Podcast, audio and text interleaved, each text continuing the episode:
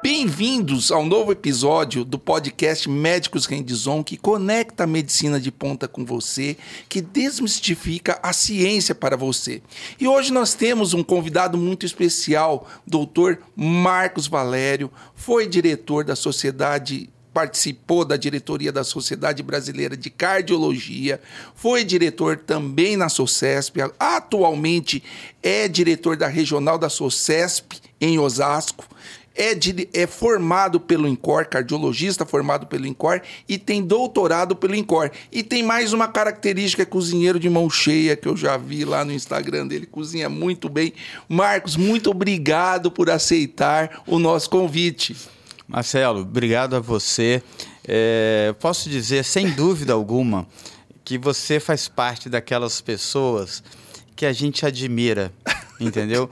Porque você é um cara que eu, eu julgo do, de um dos mais de maior inteligência que eu conheço. Realmente a sua, a, a, sua inteligência é, é, notável e reconhecida pelos nossos pares. Você é um cara trabalhador, você é um cara amigo. Então, quando você me chamou, e eu confesso que eu tenho participado pouco por falta de tempo desse tipo de evento, eu fiquei realmente na obrigação de estar aqui com você Primeiro, por estar para uma pessoa de, de nível de grande excelência como você é. Mas o mais importante é por estar perto do amigo. Do amigo, do Isso, amigo. Do amigo. Tá, tá devendo aquela, aquele Ó, almoço. A muqueca, vamos fazer uma muqueca, bem light. Vegetariana. para combinar com o tema de hoje. Né? Tá joia. É, eu queria, antes de começar o nosso podcast, primeiro eu tenho que agradecer à Escola do Pensar, que cede esse espaço para que a gente produza conhecimento para a população. E eu queria que você falasse um pouquinho da Sociedade Brasileira de Cardiologia e da importância dessa sociedade no aqui no Brasil, no nosso meio. Bom, eu vou falar das duas sociedades que a gente está vinculado, né? Que é a cardiologia, e no caso da cardiologia na área de imagem, e na SOCESP, que é, uma, é um braço, é uma estadual da brasileira. Né? É, eu participo das duas e, e o grande é, é, um, é um trabalho totalmente voluntário e o grande, é, vamos dizer assim, a grande característica dessas sociedades, Marcelo, está pela educação continuada dos profissionais. Isso é uma grande preocupação, é, ou seja, de escrever diretrizes, de fazer congressos de grande informação. Então, esse, eu acho que essas sociedades já atingiram isso. E são sociedades, para você ter uma ideia, a regional, a SOCESP, que é a Sociedade de Cardiologia do Estado de São Paulo, tem 8 mil sócios. Nossa sendo que a maior parte desses sócios são fora do estado de São Paulo. A sociedade brasileira também é por aí, são sociedades são das maiores do mundo. E agora, talvez, o grande desafio nesse novo mundo é, é, fazer com que as pessoas mantenham os médicos, mantenham interesse nessas, nessas sociedades, porque hoje existe muita informação, mas você há de convir comigo que também existe muita informação ruim falsa. Falsa. E aí, essas sociedades têm grande credibilidade. Um dia desse eu até publiquei uma coisa, fale daquilo que, que for corroborado por sociedades médicas ou então por conselhos médicos, entendeu? É, é, ou instituições, porque informa, é, é, informações de grande relevância, de impacto, de decisão, elas precisam ser, ter uma justificativa e ter uma sustentação. Diferente de uma opinião pessoal, como a gente está fazendo aqui, uma opinião pessoal nossa, de informação séria, não é? mas são informações pessoais. Então, vacina. É importante que tenha uma sociedade um grupo coletivo que, que corrobore aquilo. Então a sociedade a de cardiologia faz isso com várias diretrizes. Mas esse é o primeiro desafio, é trazer de novo os médicos para dentro dessas sociedades. Porque essas sociedades precisam de ser mantidas, tem um custo. Então, hoje as pessoas estão mais afastadas. E o segundo desafio, Marcelo, é que essas sociedades ainda estão um pouco distantes do público. Da população. Sabe? A ciência está um As sociedades distante. americanas, por exemplo, a gente aqui vai falar muito no American Heart, porque a gente usa o American Heart, que é a sociedade, é uma das sociedades americanas é, de cardiologia, né? É, e que é lá, essa sociedade, A gente está começando a fazer lá nos Estados Unidos, você vê muito isso, o selo do American Heart, da manteiga. Aqui a gente está começando a ter o selo da SBC também em alguns produtos. Qual produto que é mais saudável ou é, menos saudável, vamos dizer assim. Então, esses são os papéis da sociedade. E a gente participa disso de uma forma totalmente voluntária, tá? E, e, e eu acho que esse segundo desafio é, é, talvez seja muito difícil, porque a sociedade, no meu ver, ainda essas sociedades estão ainda um pouco longe do, do, do público. E esse assunto que nós vamos falar hoje, é um, como vários outros, são assuntos que as pessoas não conhecem, não têm é, a menor ideia. Mesmo com tudo isso que a gente tem feito de informações, tem boas informações, muito boas informações mas eu acho que ainda a gente precisa melhorar é, de chegar. Esse tipo de, de, de, conversa aqui, esse tipo de formato é muito legal, porque a gente está aqui de uma maneira informal, dando informação é, é, bastante atual, atualizada, e dentro que eu vou tentar fazer aqui nesse, nesse, nesse tempo de falar da minha experiência de 35 anos de formado, em, onde eu conheci o Marcelo, numa, eu não conheci o Marcelo na USP, de onde nós somos originários, mas conhecemos num hospital privado, e aonde eu vou, eu tenho o prazer de encontrar o meu amigo Marcelo. Obrigadão, Marcos. É, assim, reforçando, acho que, se não me engano, a Sociedade Brasileira de Cardiologia é uma das primeiras sociedades de cardiologia do mundo. E a cardiologia nos deu o presente da medicina baseada por evidências. Ela é muito forte na medicina baseada em evidências. Ela está um passo à frente das outras especialidades nesse sentido e nos dá esse presente do conhecimento. Bom, vamos lá, vamos falar um pouquinho de morte súbita, né? Quem não teve aí um amigo, um parente que teve a tal da morte súbita? Marcos, qual que é a definição de morte súbita? Então, Marcelo, a gente tem duas definições que são conjuntas de morte súbita. Aquela que é mais simples, que é a, que é a da OMS, né, que é aquele evento, que é a morte. Vamos falar aqui muito das mortes de origem eh, cardiovasculares. Hum. Né, vamos esquecer afogamento, esse tipo de coisa, que entra em outro coisa. Que, que ela eh, ocorre, esse eh, evento, a morte, né, até uma hora do início do, dos sintomas. Entendeu? Então, é, é, essa é a definição da OMS. O indivíduo começa a ter um sintoma, o outro cai. Até. Ele pode até não ter sintoma. É. Ou cai então... E, tem, e tem aquele evento. E a, a, sociedade, a American Heart Association ela tem a definição que é a cessação súbita da função cardíaca, que aí leva à perda da consciência, a, quer dizer, você tem uma, uma ausência da função cerebral, ausência da função de circulação e a parada cardíaca. Né? A sequência eu acho que eu, eu, inverti. Mas seriam essas três coisas. Quer dizer, o coração para, falta fluxo no cérebro, o indivíduo Falta desmaia. circulação e falta a circulação no cérebro, que se nada se fizer, em quatro a seis minutos a pessoa tem morte cerebral e aí acabou a, a história. Ou seja, eu defino isso com, com uma, uma, ah, uma hora é muito pouco tempo. Então, um tripé né, dentro dessa situação. Você tem a morte, ou seja, acabou, entendeu? Se você não fizer nada. Então, assim, é uma questão inesperada. Esse evento, mesmo que você tenha sintoma, se ele desencadeia uma morte, né, é muito, é, é uma coisa inesperada. Né? Uma hora, se você começa a passar mal ali, uma hora não dá tempo de você fazer quase nada. Não é? Então, você, segundo ponto, que isso geralmente ocorre fora do hospital, Normalmente. São pessoas normais. A gente pode estar aqui e uma pessoa ter uma morte súbita. Entendeu? E o terceiro tem, por, do, do ponto do tripé é que nós temos, não temos tempo. Entendeu? Tem que então, ser rápido. Então é uma coisa súbita e inesperada. Então o, a questão inesperada é, é muito importante nisso, Marcelo.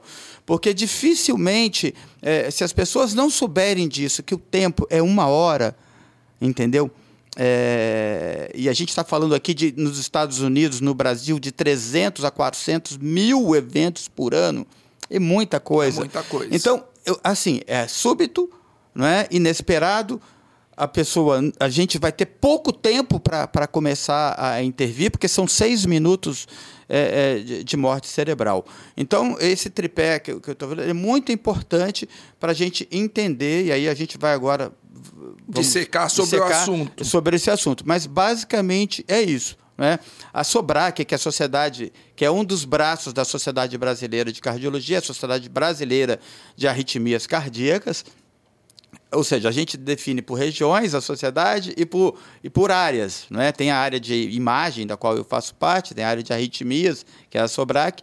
E ela fez um vídeo interessante eu né? que eu te mostrei, que é a questão inesperada. É? E a gente vai falar aqui também da minha experiência. Eu tive uma recente que foi boa, não foi uma é. parada, mas eu quero contar então a pessoa, é, ela cai, aquele vídeo, um vídeo que a Sobrac tem, que a gente pode depois mostrar, uma pessoa é, caiu ali e ninguém. É, é, eles, foi uma montagem. Né? E um foi cara que estava normal, entrou normal no Sim. aeroporto, estava ali, de repente, pimba, cai. cai. Inesperadamente, né? E aí... Ele nem manifestou assim uma dor, um mal-estar e tal, simplesmente caiu. Né? Então ele pode ter manifestado, é. ser um minuto. Tá? Então é até uma hora, ou seja, ele pode ter durado esse sintoma dele um minuto, dois, três, ninguém sabe. Não Ô, é? Marcos, e o indivíduo que amanhece morto? Foi dormir bem e amanhece morto. Pode ser considerado como Sim. morte súbita? Então, até 24 horas, essa é uma definição da OMS. Se, se ela não for testemunhada até 24 horas da última pessoa que viu, é considerado também morte é súbita. É considerado. Bom. Tá. Então, então, são esses dois. Uma hora e 24 horas é. para quem não testemunhou. Quem Esse não exemplo do, viu, né? do aeroporto que eu, que eu mandei é muito interessante, que é um senhor obeso né, que entra no aeroporto, entra falando no celular, e em 30 segundos ele parece que começa a passar mal até que ele realmente cai. Né? Então, essa é a morte súbita clássica. Né? E aí a gente vai falar mais disso aqui. Agora, o cara que é encontrado morto, até 24 horas de alguém, ah, eu vi ele. Ele é, foi dormir, dormir bem, é ele estava bem, conversou comigo e amanheceu morto. Isso, até 24 horas é considerado morte é, súbita morte pela súbita. OMS. Você falou da incidência aí, né? Pode repetir um pouquinho da incidência? Quantas uhum. mortes súbitas nós temos aí por ano no, Marcelo, no Brasil? o seguinte, você que é um pesquisador é, e sabe, a morte súbita, é importante eu falar isso. Para você ter uma ideia, a Sociedade Europeia de Cardiologia, que para mim é uma das mais contemporâneas em, em termos de informação, eu, elas estão sempre um pouco na frente. Eu gosto muito da, da Sociedade Europeia, o ESC. É, foi criada o termo, por exemplo, de cardiologia é, de, de, de, de, morte em atletas, entendeu? A primeira publicação da sociedade foi feita no ano de 2005. Nossa, demorou um pouquinho. 2005. Primeiro guidelines, primeiro 2005. Então, a gente está falando de, de, de, de, Esse assunto é um assunto extremamente pouco conhecido. Como ele ainda não é tão conhecido, tá? a gente ainda não tem estudos que foram muito bem delineados para a gente fazer comparações, a, a gente sabe o seguinte que com isso a gente vê que a gente tem muita informação que, dependendo da abordagem epidemiológica, esses números mudam muito. Então a gente sabe que, que 0,1% da população daquele país vai ter uma morte súbita. Então é um é número muito gente, grande. Né? Então no Brasil, os Estados Unidos, mas esses números variam muito, tá? De 300 mil mortes súbitas por ano. Isso a gente está falando dessas mortes fora do ambiente hospitalar, porque a, a morte no ambiente hospitalar ela tem, ela é separada. Ela vai ter um outro tipo de abordagem, ela tem um outro tipo é, é, é, é uma, uma, outra epidemiologia. Mas muitas vezes dependendo desses dados, é, é, por exemplo, eles incluem também as mortes por é, cerebral, ABC, por embolia, entendeu? Então esses números variam um pouquinho, mas são números catastróficos, tá? São números. Por outro lado, já começando, a gente depois pode vai hum. falar também. Vamos já falar sobre isso. Os atletas. Por quê? Os atletas é aquilo que mais impacta a população. Tá? Essa, essa incidência. É uma morte súbita com grande audiência. É, né? Essa incidência em atleta ela é menor do que na população geral.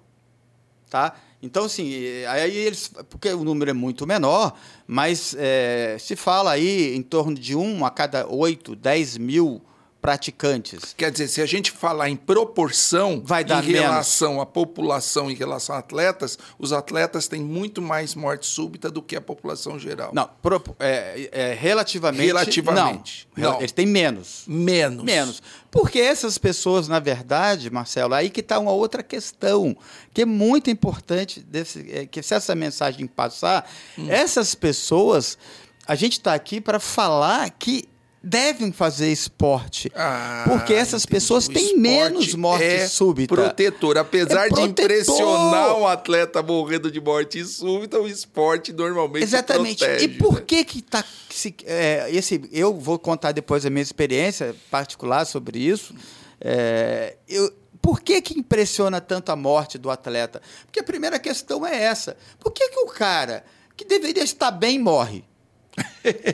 Isso é uma Pratica coisa, uma coisa para não morrer. E aí, né? o cara que já não quer fazer atividade física, pô, se o cara faz esporte e morre, por que, que eu vou fazer?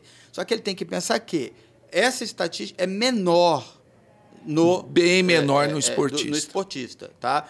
É menor. Entendeu? Então, quando a gente fala 0,1%, se você fizer, vai dar um a cada mil indivíduos. Em atleta, a gente está falando de 1 a 5 a 8 mil a pessoas. 8 mil. Então, ela é bem menor. Os, os atletas de alto, alta performance, entendeu? Esses atletas têm mais morte tá. súbita, entendeu? Até por uma questão que a gente ainda não conhece tá bom? E atletas que usam drogas, aí é outro, aí é outra coisa. história. Quer dizer, vamos falar do esporte saudável Exatamente. que é protetor. Exatamente. Então, o de alta performance já é um pouquinho mais perigoso e aquele cara que usa droga, que usa anabolizante. Então, etc, pessoal, etc, façam é esporte. O esporte é protetor. Está provado, mais do que provado, que, que a atividade física regular ela é cardioprotetora. As pessoas vivem mais, isso está provado. Isso não tem discussão. E aeróbica, né? Olha bem, Marcelo, ela, ela, tem que ser uma atividade. Cada pessoa tem que fazer um tipo de atividade. A gente hoje, eu atendo muitas pessoas com 90 anos de idade. Hum. E, então, a gente. E que estão muito bem sabe? E eu tenho mania de perguntar para essas pessoas qual é o segredo. E as respostas são as mais variadas. É. Eu já tive resposta. Bom, deve ser outro assunto de outra é, aula. É. Mas o que eu gosto de frisar é que essas pessoas precisam fazer também algum tipo de atividade. Tá? E elas com certeza devem ter feito. Então fica essa primeira mensagem, que a atividade física é boa, mesmo em quem é doente. Bom, o Marco, o Marcos Valério, ele é o quarto a falar isso. Podcast é, Complicações Neurológicas da Covid, Atividade Física. Menopausa, Atividade Física. Paulo Campreger falou sobre oncologia, atividade física. Ou seja, atividade física saudável é protetora. Sem dúvida. Mas aí deixa eu te contar aqui já é. o primeiro casinho. É. Eu fui dar, claro, para estar aqui com o Marcelo, eu tive que dar uma estudada, né, gente? Não estou aqui no cair de paraquedas só. Não. Mas é o seguinte, e aí eu, fui, eu entrei lá, dei uma olhada, iniciei o American Heart Association, a página lá. A primeira coisa que veio do American Heart Association, eu não assisti a Copa do Mundo, tá? É, muita coisa. E aí, é, e tenho assistido pouca coisa de, de, de, de informação, de tragédia e hum. tal, mas... Limpar a cabeça um pouquinho, né? Exatamente. Né? Aí a primeira coisa que está lá, entendeu? É, é, é, um, um jornalista americano de 49 anos que teve uma morte súbita durante uma transmissão no estádio do Catar. Ah, eu vi isso aí. Tá? É o Hug Hu, se não me engano a pronúncia é assim, o cara de 49 anos. Mas por que, que eu quero te falar isso? Voltando à questão da desinformação e do, da falta de conhecimento. E no final, Marcelo, na minha mensagem vai ser: com tudo isso aqui que nós vamos falar, a gente ainda vai continuar sem saber. Mas por que, que eu estou contando esse caso? É, porque são os gatilhos. E a gente, eu, hoje eu, eu tenho comigo muito essa questão do gatilho. O que, que é o gatilho, pessoal? É aquilo que te, que, que te levou a esse evento. Qualquer evento. Né? Pode ser uma dor no estômago por uma úlcera, pode ser uma diarreia, mas o que, que te levou a morrer do coração? Esse camarada de 49 anos, não era obeso, não era um cara. É, morreu no estádio. Morreu. Foi reanimado e morreu. Não, ele morreu mesmo, ele não teve, Não teve a reversão. reanimação com todos, a gente vai falar, essa reanimação que é feita hoje nos estádios, é a prevenção que a gente chama de secundária.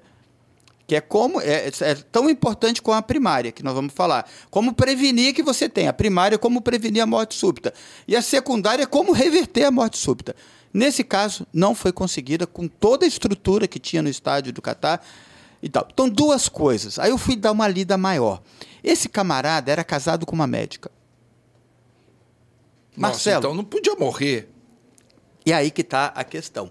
Como que um cara que é casado com uma médica não conseguiu diagnosticar uma doença que ele, que ele tinha? Olha só. Como? Faltou check-up?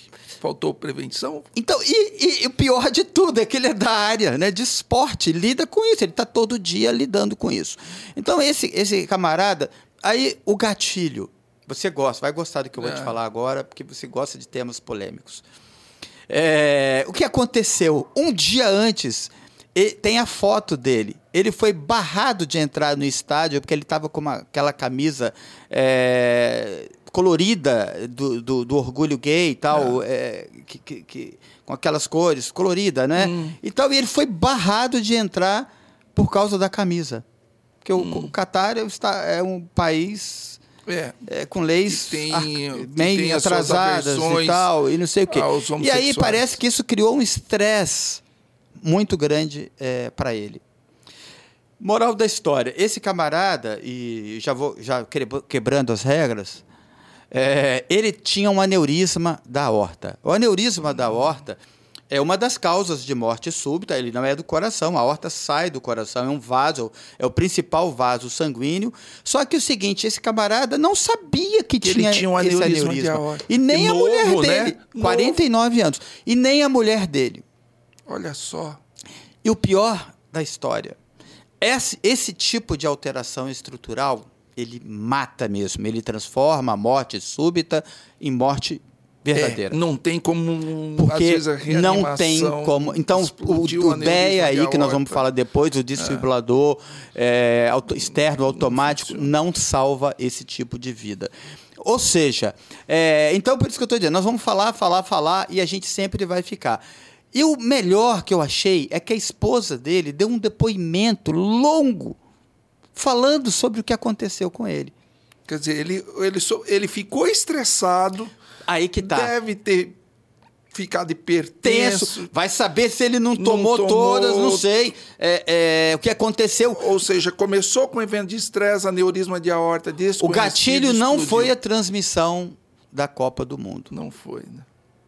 Lembra do Bussunda também, né? É um dos caras que morreu também durante Lá na Alemanha. a, a Copa na Alemanha.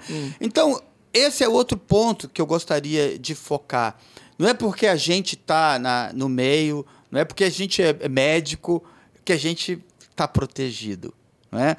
Então fica aquilo, a gente continua estando desprotegido e, e- Nós vamos falar um pouquinho do rastreio, inclusive. isso, depois. Mas eu queria contar esse primeiro caso sim. e do depoimento da colega que falou que ninguém sabia que ele tinha esse, Esse, aneurisma, de aneurisma. aorta que provavelmente explodiu por conta de um Exato. estresse. O aneurisma é uma dilatação grande da, da artéria, né? Provavelmente com 49 anos, essa é uma doença genética. é, Ele nasceu provavelmente com essa falha, tá? E ao longo do tempo foi. É dif- tem outros aneurismas que se dão com uma idade mais avançada, mas esse tipo de aneurisma dele provavelmente de uma doença congênita. Constitucional, né? Sim, porque ele Era da- nasceu. Ou seja, é, ele com certeza ele não devia fazer exame nenhum. Nenhum. É. Se fizesse um eco, É, aí eu pego, me né? permita também, Marcelo, falar sobre um termo que eu gosto de usar. Não é para morte súbita, tá? Eu uso muito, eu sou ecocardiografista, Uhum. você sabe, o ecocardiograma é um ultrassom que a gente faz do coração. É um exame que a gente pode fazer em qualquer pessoa, em grávida, em recém-nascido, não tem nenhuma contraindicação. É um exame que vê a estrutura do coração, a função do coração. Eu falo que é o seguinte: todo mundo tem que ter o seu eco-identidade. Toda pessoa até 20 anos de idade até 20 anos. é, tem que ter o seu eco-identidade, tá bom? Eu acho que assim, a pessoa, um adolescente, deve fazer. Porque o eco do, do- do- do- que pode se fazer, inclusive, é, intra- é, fetal, né? Você pode ver o coração do feto, na barriga da mãe, você pode fazer na, na criança, esse, esse perfil do coração muda. E algumas doenças genéticas também se manifestam mais na, na é, no final da, da, da, infância, na adolescência. Então, eu acho que na adolescência todo mundo deveria ter o seu eco-identidade. Para você saber se está tudo bem do ponto que de vista. Que é um vista... exame não invasivo. Exatamente. Não é um exame demorado. Isso. Tranquilo. E você sabe que de vez em quando eu pego os alunos, assim, os residentes e tal, vamos cá, vamos aprender no outro aqui. E aí a gente vira e mexe, a gente pega uma válvula ótica bicúspide. que provavelmente esse paciente, esse jornalista, deveria ter, que é uma combinação. Porque assim, eu também aprendi uma coisa na minha primeira é, aula de anatomia. É. A desgraça nunca vem sozinha, é, né, Marcelo? Normalmente vem é, associada a alguma associada coisa. a é. outras coisas. E esse aneurisma provavelmente veio associado também uma a um válvula, defeito da válvula. válvula. Pega, faz a identidade, opa, precisa de acompanhar. Então você já vai ali a, a, acompanhar, e aí é necessidade. Talvez Vou, posso te contar outra história? Pode. Conta. Então, essa não é de morte súbita. Você é. sabe que eu tive Covid, você sabe é. o que, que esse negócio do Covid, fiquei internado, é, do que, que representa para mim esse tema. Sim. Mexeu muito com o meu emocional. É, você pegou numa das piores é, fases. Né? Antes da vacina e tal. Então eu tive muito sofrimento com a doença e também em atender as pessoas com Covid. Confesso que tive que pedir muito a Deus que me desse hum. força, que me desse tranquilidade para que eu pudesse ser uma pessoa. Eu também. É, legal, correta para acompanhar isso. E aí eu tenho uma brincadeira, sabe, Marcelo, que eu conto. É, um caso, adoro contar é. casos, né? Que o Covid serviu para uma coisa para salvar a vida desse cara aqui que eu vou contar agora. Esse cara teria morte súbita. É, olha bem, a mesma, a gente já está falando de aneurisma Sim. de aorta, né? É, um belo dia, é, lá nos, nos, hospitais que a gente trabalhava, trabalha junto, é. é esse paciente eu fui atender. Um jovem, um cara de 28 anos, com, ficou internado, entubado com Covid, em outro hospital em Guarulhos e veio transferido para o hospital de, de referência, que era onde a gente estava, em São Paulo. E aí eu fui fazer um exame, esse ecocardiograma, numa pessoa pós-Covid. Quer dizer, ele já estava recuperado. Recuperado e tal, e estava pós-Covid. Fazendo os acompanhamentos. É... Resultado: alguém lá já tinha visto alguma coisa no hospital em Guarulhos e passou para a gente poder fazer uma análise melhor. Esse cara, Marcelo, 28 anos, jogador de liga de futebol de várzea lá de Guarulhos, tipo amador, mas amador Sim, pesado, de treinamento, de campeonato, de competição. 28 anos. Aqui vai ser a segunda mensagem. Que, que entra aí na rastreabilidade, da, da, do sim, rastreio sim. e tal. Esse cara tinha. Olha só, você vai cair para trás agora. Esse camarada tinha uma aorta. O diâmetro dessa aorta é em torno de 3,7 centímetros. A dele era de 9 Nossa, centímetros. três vezes mais. Já estava crescendo mais. ali. Né? Esse cara ia ter morte súbita. No campo no e campo. irreversível. Né? É, tá. E, tá. e irreversível. Irreversível, porque irreversível. rotura de aneurisma de aorta comparada... É, é igual o jornalista volta. americano. Isso foi agora, o, o, ano passado, né? E me chamou muito a atenção, porque eu sempre conto essa história e falo o seguinte: o Covid serviu pelo menos para salvar a vida, a vida desse dele, né? cidadão. Né? Fez um eco identidade. Porque se ele não tivesse tido Covid, ele não teria feito o, o ecocardiograma e muito provavelmente ele ia ter uma, uma, morte, uma morte súbita, súbita, porque, pessoal... Irreversível. Quanto maior essa horta, por exemplo, nós estamos falando de 9, mas ela já passou de 4, de 5, de 6, ela tá para romper, ela rompe, ela rompe igual a gente teria rompendo ali um, rasgar uma folha de papel. Uma folha de papel. E morre. E morre assim, a reanimação, o DEA, doutor Marcelo, doutor Marcos, nós nada podemos fazer. E aí eu sempre falo essa brincadeira, que o Covid serviu pelo menos para uma coisa, para salvar a vida desse jovem. Ele foi operado, fez uma cirurgia aberta, não, não é possível se fazer na horta ascendente é, ainda procedimentos percutâneos. Trocou a válvula, espero que ele esteja muito bem. É uma bem. cirurgia grande. Grande, né? é uma cirurgia muito grande de mortalidade, é, mas que precisava fazer. É, espero que ele esteja bem, perdi o contato.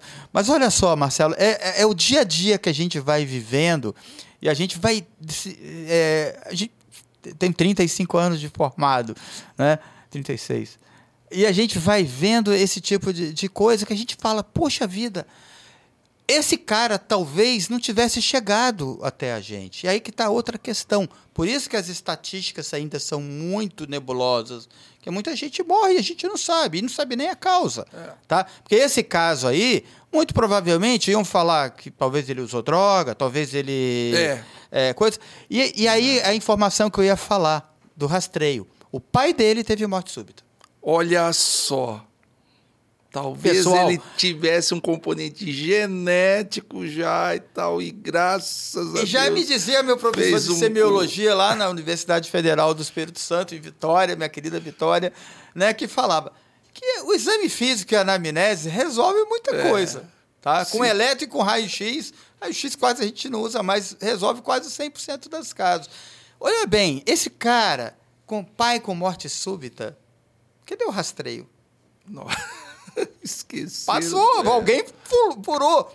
É isso daí. Eu não sei se o jornalista americano, qual era o histórico dele, mas... Na família, mas faltou rastreio. Provavelmente tinha alguma coisa. Então essa é a questão. A informação familiar, histórico, ele é muito importante nesse, nesse tema, sabe? Porque tem uma conexão grande. Vamos falar uma coisa? A incidência de morte súbita tem relação com sexo, idade, antecedentes? Dá uma pitadinha então, disso aí pra é, gente. Boa pergunta, Marcelo. É, os homens. Você já deu uma falada aí, Os homens sempre é um pouco maior, mas as estatísticas elas variam muito. É. Fala de 1 para 3, 1 para 9 em relação mais homens do que mulheres. Em relação à morte súbita. Tá? Em relação à distribuição da faixa etária. Tá. A, a, morte súbita, é, é, a gente, a maior parte do, do, do, dos estudos ou das apresentações sobre isso, ela fala de, de pessoas com 35 anos para baixo e para cima.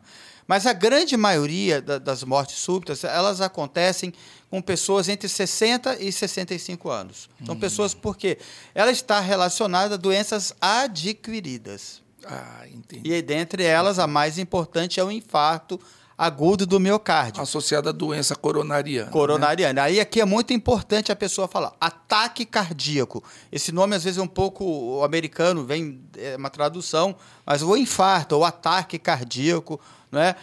ele nem todo ataque cardíaco vai matar a pessoa, tá, pessoal? Então isso é uma coisa diferente. O ataque cardíaco tem um, uma grande mortalidade, até fora do hospital. A gente vai ter que falar sobre isso depois com mais detalhe. Mas assim, então, como essa doença coronariana, ela atinge mais as pessoas acima de 35 anos e ela é a principal causa de morte súbita. Então, a morte súbita está em pessoas de idade produtiva, ou seja, até 60 anos por ali. São pessoas que estão trabalhando. Né? Esse exemplo que a gente viu o vídeo lá da Sobrac era um cara aí, mais ou menos um senhor de 50, 60 anos, falando no celular, falando de um problema de trabalho e tudo mais. Então são pessoas em idades ativas. Mas a morte súbita chama mais atenção, a morte súbita em pessoas quanto mais jovem, né, maior. E, já e, chama, chama mais atenção. Em atletas, uma informação é, importante, tá? É, tá tendo mais morte súbita em atletas? Essa é uma pergunta. O que acontece é que assim, que a, a, esse atleta de mais performance, de alta performance, tem ma, mortes, mais morte súbita. A gente ainda não sabe exatamente. Por mais liberação, de adrenalina, entendeu? Os efeitos da adrenalina é, é, no coração, né? É... Ou triatleta que tem um coração mais espesso. Então, e aí tem tem condições que a gente depois tem que falar para diferenciar quando a gente for falar de atleta. Mas em relação à incidência, é, no atleta tem outra coisa também é que hoje você tem campeonato da primeira divisão, da segunda, da terceira, da quarta, feminino que não tinha. Ou seja, hoje você tem é, é, muito mais modalidades esportivas do que você tinha antes. Com menos rastreio. E não se esquece que eu falei do gatilho. Então, o exercício físico é um gatilho. Tá bom? É um gatilho para que o atleta não vai ter é, esse atleta que tem morte súbita sem, de alta performance, vamos dizer assim, sem ter um substrato, Marcelo, que é o quê? O cara vai ter um substrato. Lembra, assim, o idoso, o cara com mais de 35 anos, idoso não, o cara com mais de 35 anos, ele vai ter o gatilho da doença coronária. tá? Que é o quê? Que nós vamos falar aqui da prevenção. É o cara que faz as placas de gordura né, nas artérias coronárias, que são multifatorial, hipertensão, diabetes, colesterol, sedentarismo, estresse, cigarro, não é? Vai, Aí vai entupindo, entupindo Exato. e o e a manifestação dessa é mais mais para frente, acima de 35 anos. E é, é, os jovens, o atleta dificilmente vai chegar para ter isso daí. Porque futebol, por exemplo, o cara com 35 anos para. Mas lembra aquele Washington que jogava no São Paulo, no Fluminense? Ele tinha. Ele era diabético, que é um dos principais fatores de risco para a doença aterosclerótica, a DAC. Então, o Washington jogava com stent e tal. Eu achava meio. Ele tinha stent. É. Era um caso é, várias vezes eu vi ele muito suado e tal. Então ele tinha substrato. Só que assim, esse cara, geralmente, que até os 35 anos, ele não vai ter essa, esse tipo de doença. Mas pode ter. Dependendo dos fatores de risco. Entendeu? A gente vive vendo pessoas de 30 anos tendo um infarto clássico. Agora, você falou do atleta, que pode ser um gatilho, você falou não do atleta com é, não do atleta com exercícios aeróbicos e tal, o atleta de alta performance. A Aeróbico alta performance também. pode ser um gatilho. Então, o, o, o atleta de triatlo é bicicleta, natação e corrida. É exercício aeróbico, só que é exercício que o cara está no limite dele. É, é, então, eu particularmente, Marcelo, é, é, tenho visto alguma coisa em medicina. Depois nós vamos falar daquele caso que foi o primeiro hum. que eu atendi que tem coisas que a gente ainda não sabe. Por exemplo, a hipertrofia. O que é, que é a hipertrofia? A gente malha, né, que é o bíceps, tá bom? A gente malha, o bíceps fica grandão. O coração é a mesma coisa. A gente faz atividade física, o coração se adapta a isso. Ele dilata, porque ele bate mais devagar e o músculo fica é, mais espesso. É uma hipertrofia. E tem as hipertrofias patológicas, que é, em atleta é a principal causa de morte. Em atleta de alta performance. Não, em qualquer um. Ah. Em qualquer atleta, coisa. Mas em atleta, porque o atleta tem menos de 35 anos, é a principal causa de morte, que é a hipertrofia, a cardiomiopatia hipertrófica, que é uma doença genética, autossômica dominante. Ela tem mutações também. Ou seja, você precisa ver. Você tem que fazer o rastreio, o rastreio. dele antes de ele partir para alta Mas performance. Mas o, o, atleta, mesmo o atleta de alta performance, ele vai ter essa hipertrofia. Nossa. Então você chega lá, o cara tem a frequência cardíaca em repouso de 38 batimentos por minuto. É um coração grandão e hipertrófico. Só que é uma hipertrofia normal. Tem um outro tipo de hipertrofia, que aí sim, que é, que é uma hipertrofia de atleta, só que é uma hipertrofia que está levando ao camarada a alterações aquela dinâmica do coração, e eu já fiz isso com um profissional de alterofilismo, que é um cara que tem um exercício, um tipo de exercício, né, de ficar segurando peso ali um tempão. Então ele tem um outro tipo. Então esse coração desse cara, ele não fica bradicárdico. Ele bate normal, só que ele fica grosso, muito grosso. E muitas vezes assim, o coração não funciona bem não é uma doença, ou seja, ele não tem uma doença genética, não, ele tem uma condição e aí a gente tem que fazer uma. E o não funcionar bem pode resultar em. E a gente tem que fazer uma coisa que é o destreinamento. Eu já fiz isso em pessoas ah, que eu você atendi. Vai falar lá para frente. Tá? Que é o remodelamento reverso. Né? Então, são condições que a gente fala. Então, assim, no atleta, é, a, a, a incidência, como eu falei, tá? ela, ela, ela, ela é diferente, a, a etiologia é diferente do, da pessoa acima de 35 anos, porque geralmente. Agora, e o atleta é, caso, é, que, de amador, né? amador não é o termo, mas que por diversão, né? por lazer. O cara que joga futebol no fim de semana, no campinho. É, aí são duas situações. É. Tá? Esse é o pior dos mundos, nesse caso. Porque esse cara, ele acha que está protegido. né? E aí, não, eu vou praticar um exercício agora. Esse é o cara que o gatilho tá lá. É. E tem um cara que a vida inteira fez exercício físico. Que o gatilho vai continuar, mas ele cuidou para não ter o substrato. É. Esse cara do final de semana, o que, que acontece? É, agora tem alguém morrendo na rua, agora, nesse minuto. Tem alguém morrendo na rua Ou no, no Brasil. de futebol correndo, no domingo. Correndo na rua. muitos desses correm de vez em quando. O cara está obeso, o cara é diabético, o cara tem colesterol e não se cuida. Entendeu? Então, esse atleta de final de semana, o grande problema, Marcelo, é que ele não se cuida. Ele acha que fazer atividade física uma vez por semana ele está protegido. E tem o indivíduo que começa a ser atleta sem se cuidar, né? Vou correr para me cuidar, porque eu tenho que ser saudável, não faz os exames, é. não, não faz rastreio, não faz nada e acaba tendo morte súbita, né? Então, por isso que eu quis dar aquele exemplo da médica casada com um jornalista. Alguma coisa ali não funcionou. É. Tá, não estou botando a culpa nela, não, tá Sim. tá bom? Antes Mas... de a gente passar para as causas, existem outras. Jovens podem ter morte súbita Sim. por consumo de alguma substância. Você pode falar um pouquinho para a gente? Marcelo, posso sim. Esse é um tema muito interessante, tá bom? Porque assim, a gente está vivendo aí a onda da reposição de testosterona, tá? tá? Não para fins de, de, de, de, esporte, mas de fins de, de aptidão no dia a dia. É. Tá. Né? Não é aquela fisiológica que você vai fazer na menopausa e tal, não. Você o cara precisa. quer tomar testosterona. Cara, é, pra... e, tal. e assim, tem muita gente especializado nisso. Por outro lado, é, não só a testosterona, mas derivados da testosterona, e esse que é o problema. Portugal, estava lendo, é um país que parece que tem bastante esse tipo de problema, que são drogas ilícitas e vendidas no mercado negro, que ninguém sabe como são feitas e como são. Então, esses atletas é, profissionalmente não pode mais. Isso hoje existe uma coisa. Mas muita gente que faz academia, que quer ter um corpo bonitão e tal, esses caras continuam usando os androgênios, tá? que é a base de testosterona e modificações de laboratório. E essas drogas têm um grande problema. Elas mexem nas fibras cardíacas. Hum. Elas tornam as fibras cardíacas mais hipertróficas, elas levam também a, a, a, a mudanças na, na, na fisiologia cardíaca, elas mexem com o humor da pessoa, elas aumentam o LDL colesterol, que é um dos, que é, o, é um dos fatores de risco. Ou seja, o, nunca é um fator, Marcelo é sempre multifatorial. Então, essas pessoas, ainda bem que a gente tem batido muito isso nessa tecla, e que não é só o efeito do coração, é o efeito do fígado, é o efeito do, do rim. Eu tenho um caso de um amigo meu, que é médico, um grande professor, que o filho dele teve uma falência de fígado renal, de por rim, consumo por, de testosterona. Tal, sabe? Então, assim, ela pode causar morte súbita. A gente tem falado muito sobre isso.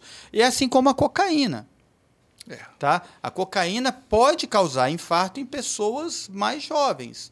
Tá? É, porque ela, além de tudo, é, lembra que a gente sempre vai falar que é, é, um, é, um, é um binômio de consumo, o coração gasta oxigênio, tá? E precisa da, da, oferta de oxigênio. Então a cocaína, por exemplo, ela aumenta o consumo, mas ela mexe também na, na, na, na circulação, com, tem uma vasoconstrição dos vasos, pode ter um espasmo e pode ter um infarto. Não é aquele mecanismo do infarto do cara de 30. Nada impede do senhor doença, de 60 né? anos usar cocaína e infartar é, também. É, tá? É. E energético? Então, essa questão do energético, Marcelo, eu também vou montar um caso. Porque o consumo de energético subiu bastante. Tá. E pior, o cara joga destilado junto. Então, o álcool é um problema, porque o álcool aumenta do, o consumo. O álcool ele pode dilatar, pode tá, ter vasoconstrição, aumenta o consumo. E, e, e, esses energéticos, tem, eu estava lendo uma coisa interessante, que ele também deixa a pessoa excitada e a pessoa não para de beber, de usar drogas, entendeu? Entendi. Tem esse fator também interessante. Porque o cara, além de ser ruim, o cara fica acordado e bebe mais e usa mais coisa ruim. E a cafeína, que, que é o que está dentro de, de, desses energéticos, Marcelo, eu conto uma história sempre de uma paciente, é, uma das primeiras que eu tive aqui na minha clínica em Osasco. Uma moça chegou lá fortona, cara, e tal, e, e, e descobri que ela usava cafeína. Ela tinha uma taquicardia. Taquicardia é aumento da frequência cardíaca, incessante. Ela não teve morte súbita, não, tá, pessoal? Ela, ela tinha. Mais taquicardia incessante. Eu, é assim, ela ficou mais de 30 dias com essa taquicardia é, incessante entendeu? Ou seja, não é que a cafeína ainda continua fazendo efeito por 30 dias, mas alguma coisa aconteceu lá, sabe, que criou até talvez essa excitação que existe e as pessoas não se dão conta. O próprio café, tem gente que toma 8, 9 cafés por, por dia, é um exagero. Muita coisa. Porque a gente precisa preservar o nosso sono E também. se os jovens prestarem atenção, presta atenção. Sempre uma festinha rave tem uma morte súbita, né? Sem- Sempre ouve falar, olha, fulano estava na festa, pum, caiu. Sempre Marcelo, você é questão falar. do limite, É. né? Então, assim, é- é, não quero aqui ser o cara certinho e tal, mas é questão do limite. Moderação. né? Tá? Então, assim, a moderação para tudo na vida é muito bem-vindo. Então, por exemplo, eu, em relação os androgênios, eu sou radical. Sou contra mesmo, sabe? Eu acho que para esporte, eu acho que a pessoa não deve usar. Para melhorar a performance Sabe? no Eu esporte. acho que não é legal. Algumas pessoas que têm, você vê a testosterona muito baixa, o cara está com, com a parte realmente é, é, da, da- Sim, reposição hormonal fisiológica. precisa né? recomendado por um médico sério é outra coisa, tá bom? As doses são muito menores. E, geralmente o cara que sério vai fazer uma reposição bem feita, é, uma, uma medicação controlada. O problema é que muitas dessas medicações não são controladas. Esses androgênios que eles usavam Eu já vi vinha mercado academia. paralelo que ninguém sabia de onde que via e era usado por via venosa sem o menor preparo, não é? Então tem que. Cafeína, Marcelo, não é legal.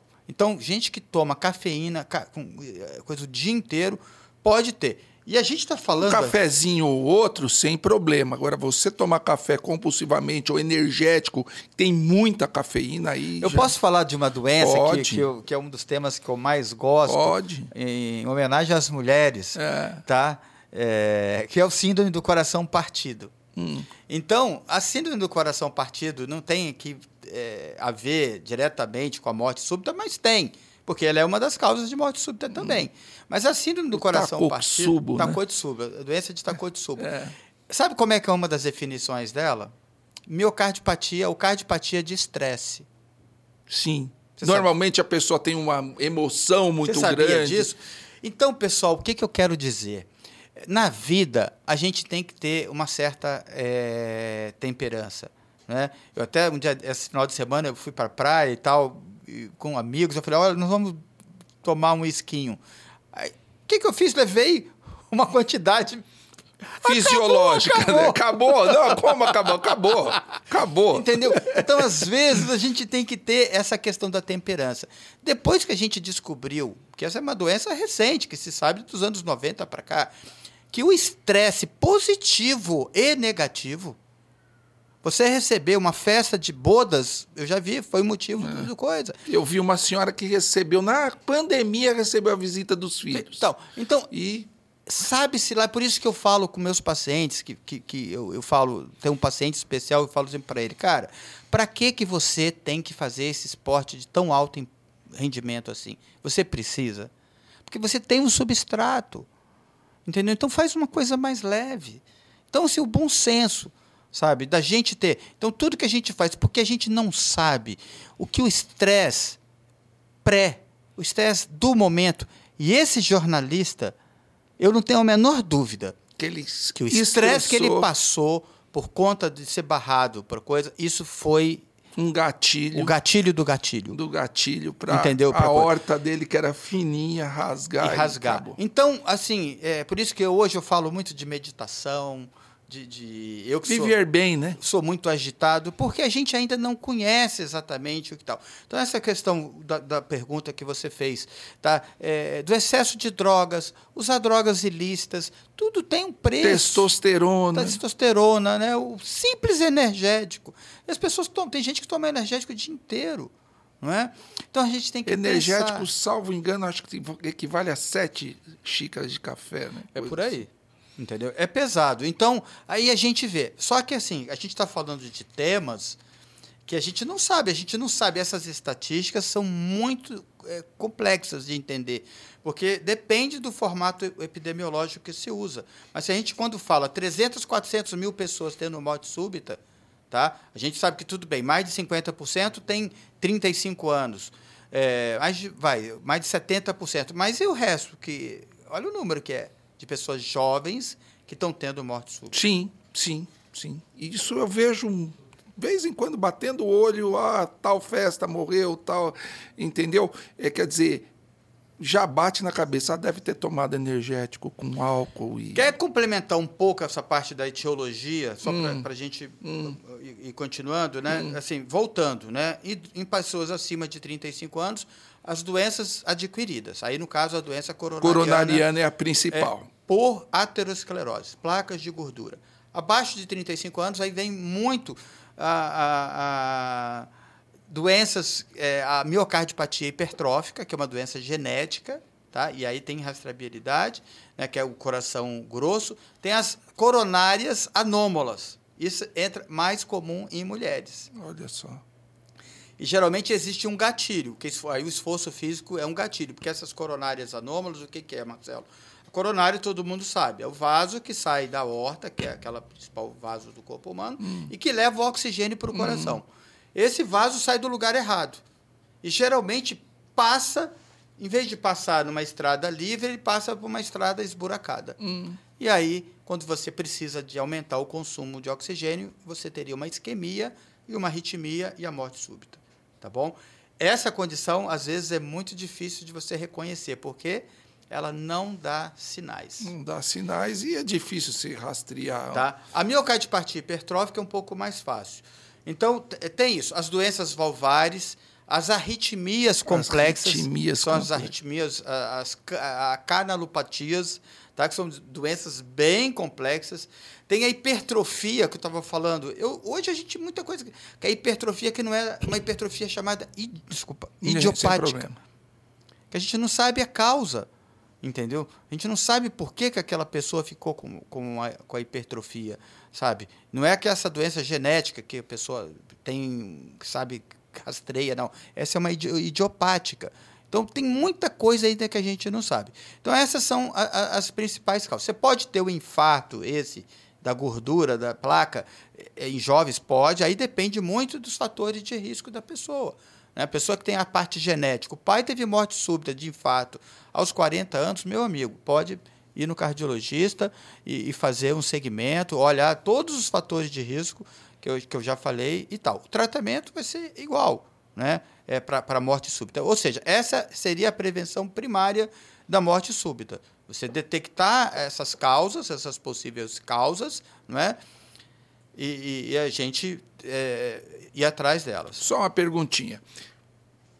O cara infartou ou tomou energético. Qual é o mecanismo da morte súbita? É uma arritmia maligna que acontece em decorrência dessas doenças? Como é que funciona isso? Uhum. Então, Marcelo, é, eu, eu, eu, sempre a gente usa um jargão, né, né como na neurologia também, né, é, que o, o, nesse caso é, o time is life, né? Você não pode perder tempo. Por quê? A gente sabe muito bem que ah, o infarto, o que, que acontece?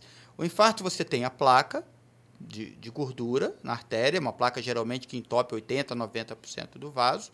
A doença está lá. O cara não se cuidou e evoluiu ao longo dos anos. Essa placa, por um gatilho, ela rompe. Pode ser dormindo. A gente, é, é, essa aqui é a questão. Pode ser dormindo. Pode ser jogando bola, pode ser no aeroporto, como estava aquele vídeo que, que, que nós comentamos. Essa placa se rompe, forma-se um coágulo, e esse coágulo obstrui a passagem de sangue para o músculo cardíaco, para aquele segmento do músculo cardíaco. Então, isso causa o primeiro problema, que é como se fosse uma fumaça naquela casa, vamos botar assim.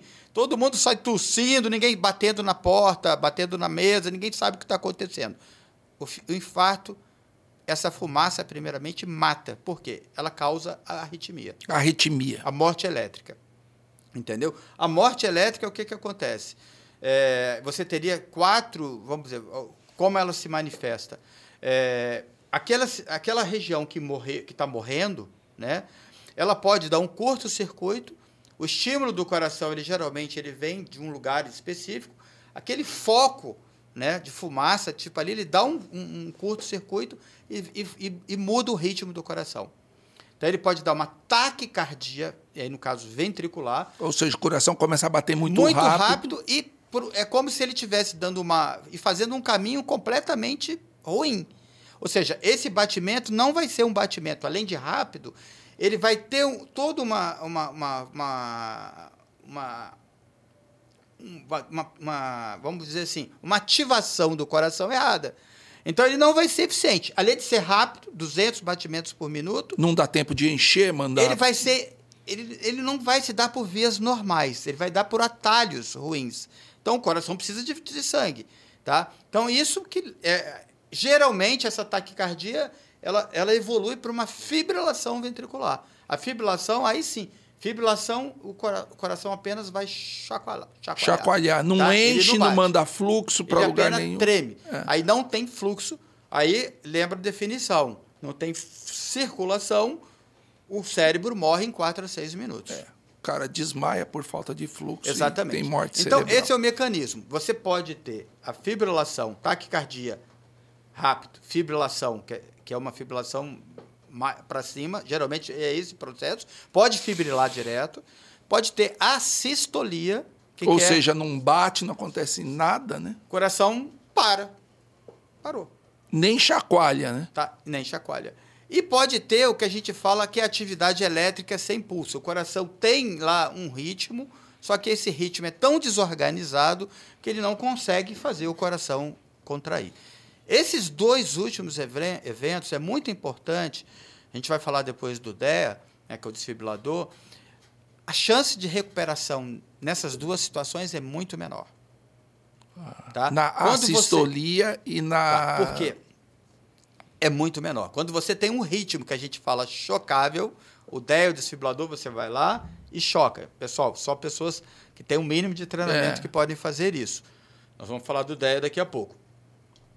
Você chocando o paciente, você tem uma chance muito, muito grande. Qual o paciente que vai ter a sistolia e esse, eh, essa atividade elétrica sem pulso? Geralmente, eh, o infarto dá mais essa primeira condição. Ainda bem. Por isso que a gente fala, time is life. Tem um sintoma de infarto, Marcelo? Isso que eu ia perguntar. É... é possível o indivíduo prever a morte súbita? Sintoma de previsão? Como, quais, quais são os sintomas? Ó, eu acho que esse cara pode ter morte súbita.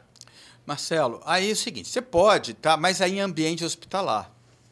É, em ambiente hospitalar. Você vai ver uma arritmia, você vai ver o cara pálido, você vai ver o cara com baixo débito. Você pode ter um pequeno infarto e você ter uma morte elétrica. Numa, numa... Infarto Mas eu inferior- digo, por exemplo, o cara está em casa, uma dor suspeita, um Então, mal-estar. Como é que, o que Marcelo, é que o você fala seguinte, olha bem. É, isso que a gente bate muito na tecla.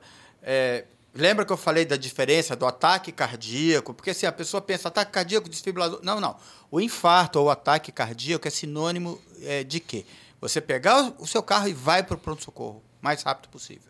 Porque é a única chance que você vai ter. Porque, como eu falei, é, se você tiver uma morte súbita no ambiente domiciliar, é, a gente acabou não falando muito sobre é, isso, a gente pode falar é, na sequência. Você tem que iniciar a, a, a reanimação da pessoa. Tá? Isso, nós vamos falar e chamar tratamento. o, o 192. Mas o ideal é o seguinte: uma pessoa com sintoma de infarto. E aí, pessoal, é muito fácil. O sintoma de infarto, ele, ele é típico, é bem típico. E muitas vezes, Marcelo, a pessoa chega no consultório e fala assim: doutor, ainda bem que o coração não dói, né? Eu não sei quem dissemina esse tipo de informação. Entendeu? E não é raro. Fala aí da dor do coração Então, pra é gente. uma dor do coração, a dor do infarto clássica, é uma dor no meio do peito, a gente fala retroesternal, opressiva, pode ser em, em queimação, tá? Que é uma dor que ela vai aumentando. Ela já não começa uma dor de, de tão forte coisa. Ela pode irradiar para o braço, ela pode estar na, eh, também Na irradiar para a mandíbula, tá? É, pode ser uma dor do estômago, Uma- às um- vezes aquele incômodo. incômodo que a pessoa nunca tem. Então, pessoal, o que, que eu posso dizer é o seguinte: é a combinação, vai os binômios. Você tem fator de risco? Está com mais de 35 anos, é diabético, o pai morreu de infarto, tem hipertensão, é, colesterol alto, sedentário. Cara, vai para o pronto-socorro. É, tá com um desconforto no estômago? Vai. Vai para o pronto Faz quê? um O eletro. que, que acontece? 5 a 10% dos infartos vão ter uma morte fora do hospital.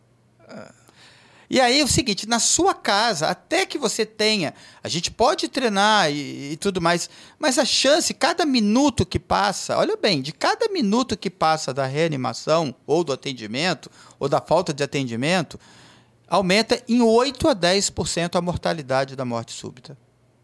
A mortalidade real, vamos dizer assim. Cada minuto Perdido, né? 8 a 10%. A 10%, é Então passou coisa. 10 minutos, a pessoa tá É, e se não souber, o cara fica lá olhando, não sabe Então, o que fazer. como que é a prevenção, Marcelo? Eu acho assim, essa pessoa de risco de cima de, acima de 35 anos, todos nós estamos vulneráveis.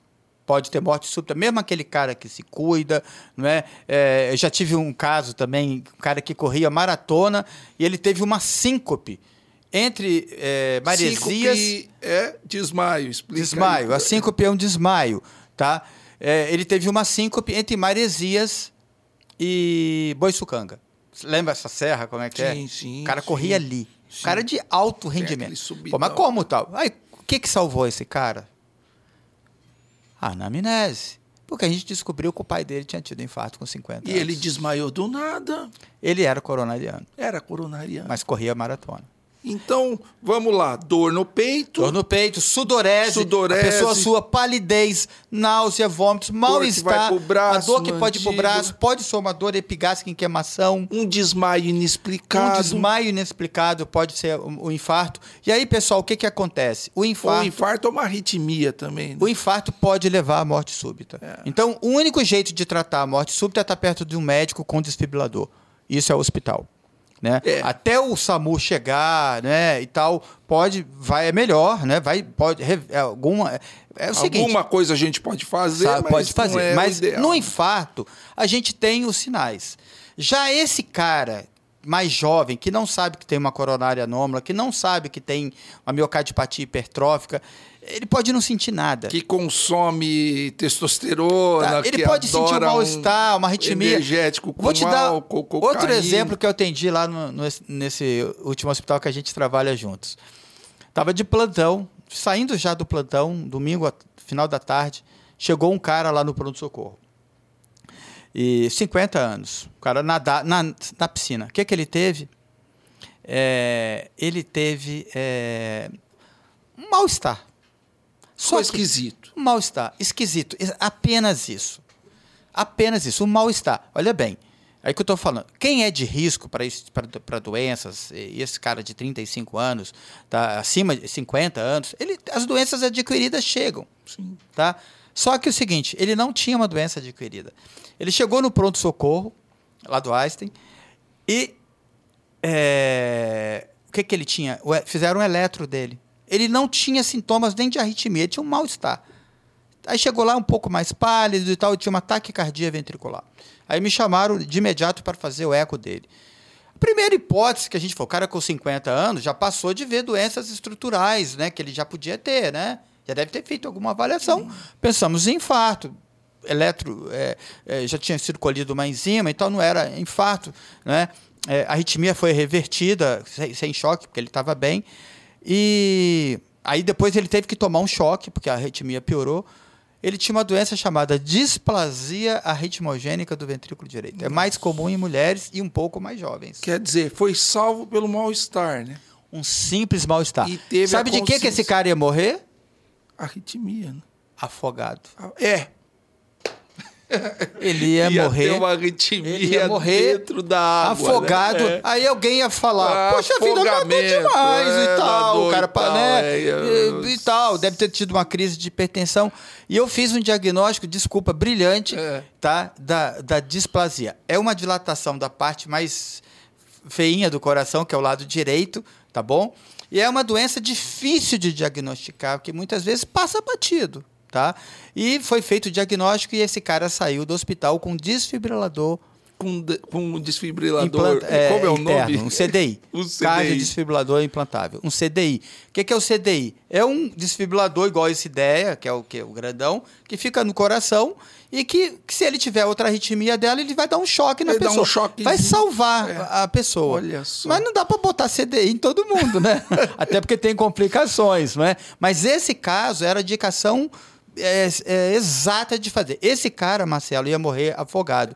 Ou seja, Você fala, mas ele teve um sinal? Teve. E ele respeitou o sinal dele. Ele né? respeitou. Então, o seguinte, o que, que eu vou te falar? Mas, doutor, eu já tive isso várias vezes. Fui no pronto-socorro, nem tive a morte súbita e nem era infarto. Mas é melhor você. É melhor ir, ir pecar tá? por excesso do que Por pecar cá, por falta. Agora, se o ideal, por exemplo, o cara foi no pronto-socorro dez vezes, a pessoa, Godora em pronto-socorro. Não, vai no médico. Aí sim, a gente vai falar depois do rastreio. Esse cara podia ter feito esse rastreio. Porque ele já tem essa doença há muito tempo. E não fez. né? Não tinha eco não de tinha. identidade. Não tinha o nada. eco de identidade. Aí a gente tem que repetir o eco de identidade depois com 40, 50 anos. Quem tem sintoma e quem tem fatores. Aí volto a falar, né? Um cara ter um mal-estar aqui do estômago depois de comer 3 quilos de feijoada e que não tem nenhum desses fatores é uma coisa. O cara que comeu uma colher de, de feijoada, e, e diabético, colesterol, história familiar, tabagista, é diferente. Então, esse cara precisa dar mais valor. Vai para o pronto-socorro, faz um eletro, faz uma enzima, porque 5 a 10% desses caras que infartarem vão ter isso em casa. Vão ter a morte Exatamente. súbita em casa. Tá correndo, desmaiou, do nada. Pronto, socorro. Mal-estar, esquisito. Marcelo, e esse assunto da síncope que você aborda É. bem, ele, ele é muito interessante. Eu tive dois casos de síncope no consultório, de Síncope e desmaio, tá? Desmaio. A gente já falou, mas é o desmaio. É a perda só da consciência e o coração, é, é, a princípio, batendo normal. É. Ou sem uma grande coisa. Dois casos bastante emblemáticos de síncope que pode ser uma parada cardíaca. Vou contar três. Nós estamos com tempo? Conta aí, ô. Ó, vou contar três casos de síncope, tá? É, um é um paciente meu, um cara atleta de alto rendimento na bicicleta. Não faz, competi faz competição. Síncope. O que aconteceu? É, que ele poderia ter morrido por um TCE de cair da É, bicicleta. caiu da bicicleta, bateu a cabeça e, nossa. Entendeu? Então é o seguinte, então é diferente isso daí. Ele não morre, aí é uma morte súbita diferente. Ele morreu do TCE, tá? A síncope dele não mataria ele. A gente está falando de síncope do infarto, do da aneurisma cerebral, da dissecção de aorta, mas são condições que estão ali juntas. Esse cara ficou sem se alimentar um tempão, deve ter tido uma hipoglicemia. Um outro paciente agora, síncope, duas vezes no volante do carro, 40 e poucos anos, Sem esforço físico. né? dirigindo perda total do carro. Aí eu falei com ele, ele foi em outro, no outro hospital e foi comigo antes da terceira síncope. Já tinha investigado coronária, ecoidentidade, o- tudo, neu, tudo. Eu falei, querido, ninguém tem duas perdas totais em carro do nada. Fizeram um tilt teste, tilt é, normal. Tilt teste é um teste da mesa inclinado. Pra ver se falta Para ver se quando é uma outra coisa. A gente está falando um monte de coisa Sim, aqui. sim, nós vamos fazer um podcast de tilt Tá? de E que é, que é um distúrbio que a gente chama autonômico. É um É. desregu- é uma- é o coração, o sistema circulatório dá um- uma pausa. Hum. Tudo, o cara não tinha nada disso. Sabe o que, que ele tinha? Uma secreção inapropriada de insulina. Nossa, e fazia hipoglicemia. E não do era, não era um tumor secretor. Era secundário a alguns tipos de, de, de medicação. E de- fazia hipoglicemia do nada. e fazia uma queda do açúcar, desmaio. Né? O cérebro não, não aguenta. Tinha glicose. Esse cara vai morrer do acidente de carro. É outra situação que a gente está falando, mas não tem como falar disso sem entrar nessas questões. E terceiro caso de síncope, só para ilustrar e ficar mais alegre, foi agora é, uma, uma técnica de enfermagem que começou a atender na minha sala de eco, pediu para acompanhar um exame. Eu estava atendendo uma senhora italiana, uma conversa bem animada, e aí de repente eu ouvi um barulho. Pluf! Que aí vamos já falar disso, né? Do que fazer nessa situação. Sim. Lembra do cara que chegou no Sim, aeroporto sim, e caiu? Essa menina caiu. Ela tinha 19 anos. Aí, olha bem, 19 anos. Aí você, provavelmente a gente já vai afastar a principal causa de, de, de, de, de morte súbita, que é a coronária, tá? Aí o que, que, que, que eu fiz? O que, que a gente deve fazer nessas situações? Tá? É muito simples, pessoal. Eu larguei o exame e falei para a paciente: olha, fica tranquila que está tudo bem, eu só vou ver o que está acontecendo. A paciente ficou assim, tadinha, 80 anos, ficou assim. Aí eu peguei. O que, que a gente vai fazer? A pessoa lembra a definição da morte súbita? Ela perdeu a consciência. Não é? Então eu peguei, bati no rosto dela. Oi, tudo bem? É isso que a gente deve fazer. É isso que o leigo deve fazer. Tá tudo bem? Entendeu? E ela esboçou uma reação. Ou seja, Dum- O cérebro estava com fluxo. o cérebro estava com fluxo. Então, alguma coisa que aconteceu não deveria ser tão grave. Aí, o que, que eu fiz? Tá? É, até porque eu é, não podia perder muito tempo, e, mas eu não sabia o que estava acontecendo. Ninguém me avisou que ela era cardiopata. Podia ser. Aí eu pedi ajuda. Tá? E ela começou a acordar, tá? E aí ela teve uma síncope vasovagal, que é essa do tilt test, tá? É- Mal-estar, tal, que é muito comum, tá? E caiu, começou a acordar, levantou, poderia ser uma convulsão, mas ela não teve nenhum sintoma de convulsão. Eu vi que ela tinha. Aí isso tem, exige um treinamento. Então, a segunda questão, chamar ajuda. Porque eu não sei o que é. Exatamente.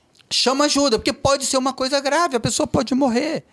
E a gente todo dia se depara com situações que as pessoas morrem, tem morte súbita, porque não se valorizou a gravidade da coisa. Eu vou contar também um caso sobre isso, experiência de um colega recente. Bom, veio ajuda, nisso eu palpei o pulso dela, Estava presente. tá? Pulso presente. Então, a segunda coisa, chamei a paciente, ela se despertou, mesmo que despertou, né? Chama ajuda. Estou lembrando um caso aqui que eu tenho que contar. É. E aí, ela tinha pulso, então ela não tinha parada cardíaca, pessoal. Ela não tinha morte súbita. Ela teve uma síncope, que é a perda da consciência com as fu- funções do. Lembra que eu falei na definição? Tem que ter uma falência da função cardíaca. Não é? E aí ela acordou e, e tudo mais. É que eu ia falar de uma situação que eu lembrei, um paciente também, que me chamou para eu atendê-lo num pronto-socorro, que ele teve uma parada cardíaca, ou três paradas cardíacas. Eu não podia ir, falei, mas eu posso, ela longe, eu posso falar com o médico.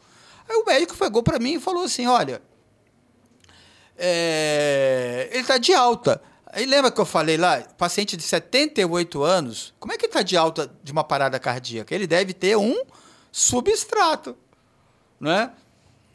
Aí eu falei com, com a família, pessoal, nesse, nesse padrão aí é melhor tirar ele aí do hospital. Leva ele no meu consultório amanhã que eu vou atender. Chegou lá, eu atendi ele e ele, eu na conversa, na história que a gente faz, ele falou, pois é, doutor, eu achei estranho aquilo tudo, porque eles estavam me, me massageando, massagem que se fala no leigo, né, é compressão, eles estavam me massageando do lado direito. Nossa. Aí eu falei, mas, mas senhor lembra do- do- do- disso? É, então não foi Então parada ele não teve cardíaca. parada. Então não teve. Lembra que eu falei que a parada, que a morte súbita tem que ter? É. Ele não vai se lembrar de nada, né? Então, gente, é uma loucura. A desinformação. A desinformação é perigosa. Sabe? Ele teve um evento grave, uma hipertensão e tal, mas não foi parada Não cardíaca. foi parada, né? Bom. Porque ele se lembra, né? E aí, voltando, concluindo, a gente, a pessoa não respondeu, Marcelo, não tem pulso, chama ajuda, chama o SAMU 192, não é? E depois a gente vê os detalhes. O que você pode fazer Tá por ele lá no local. Vamos pro rastreio, tá?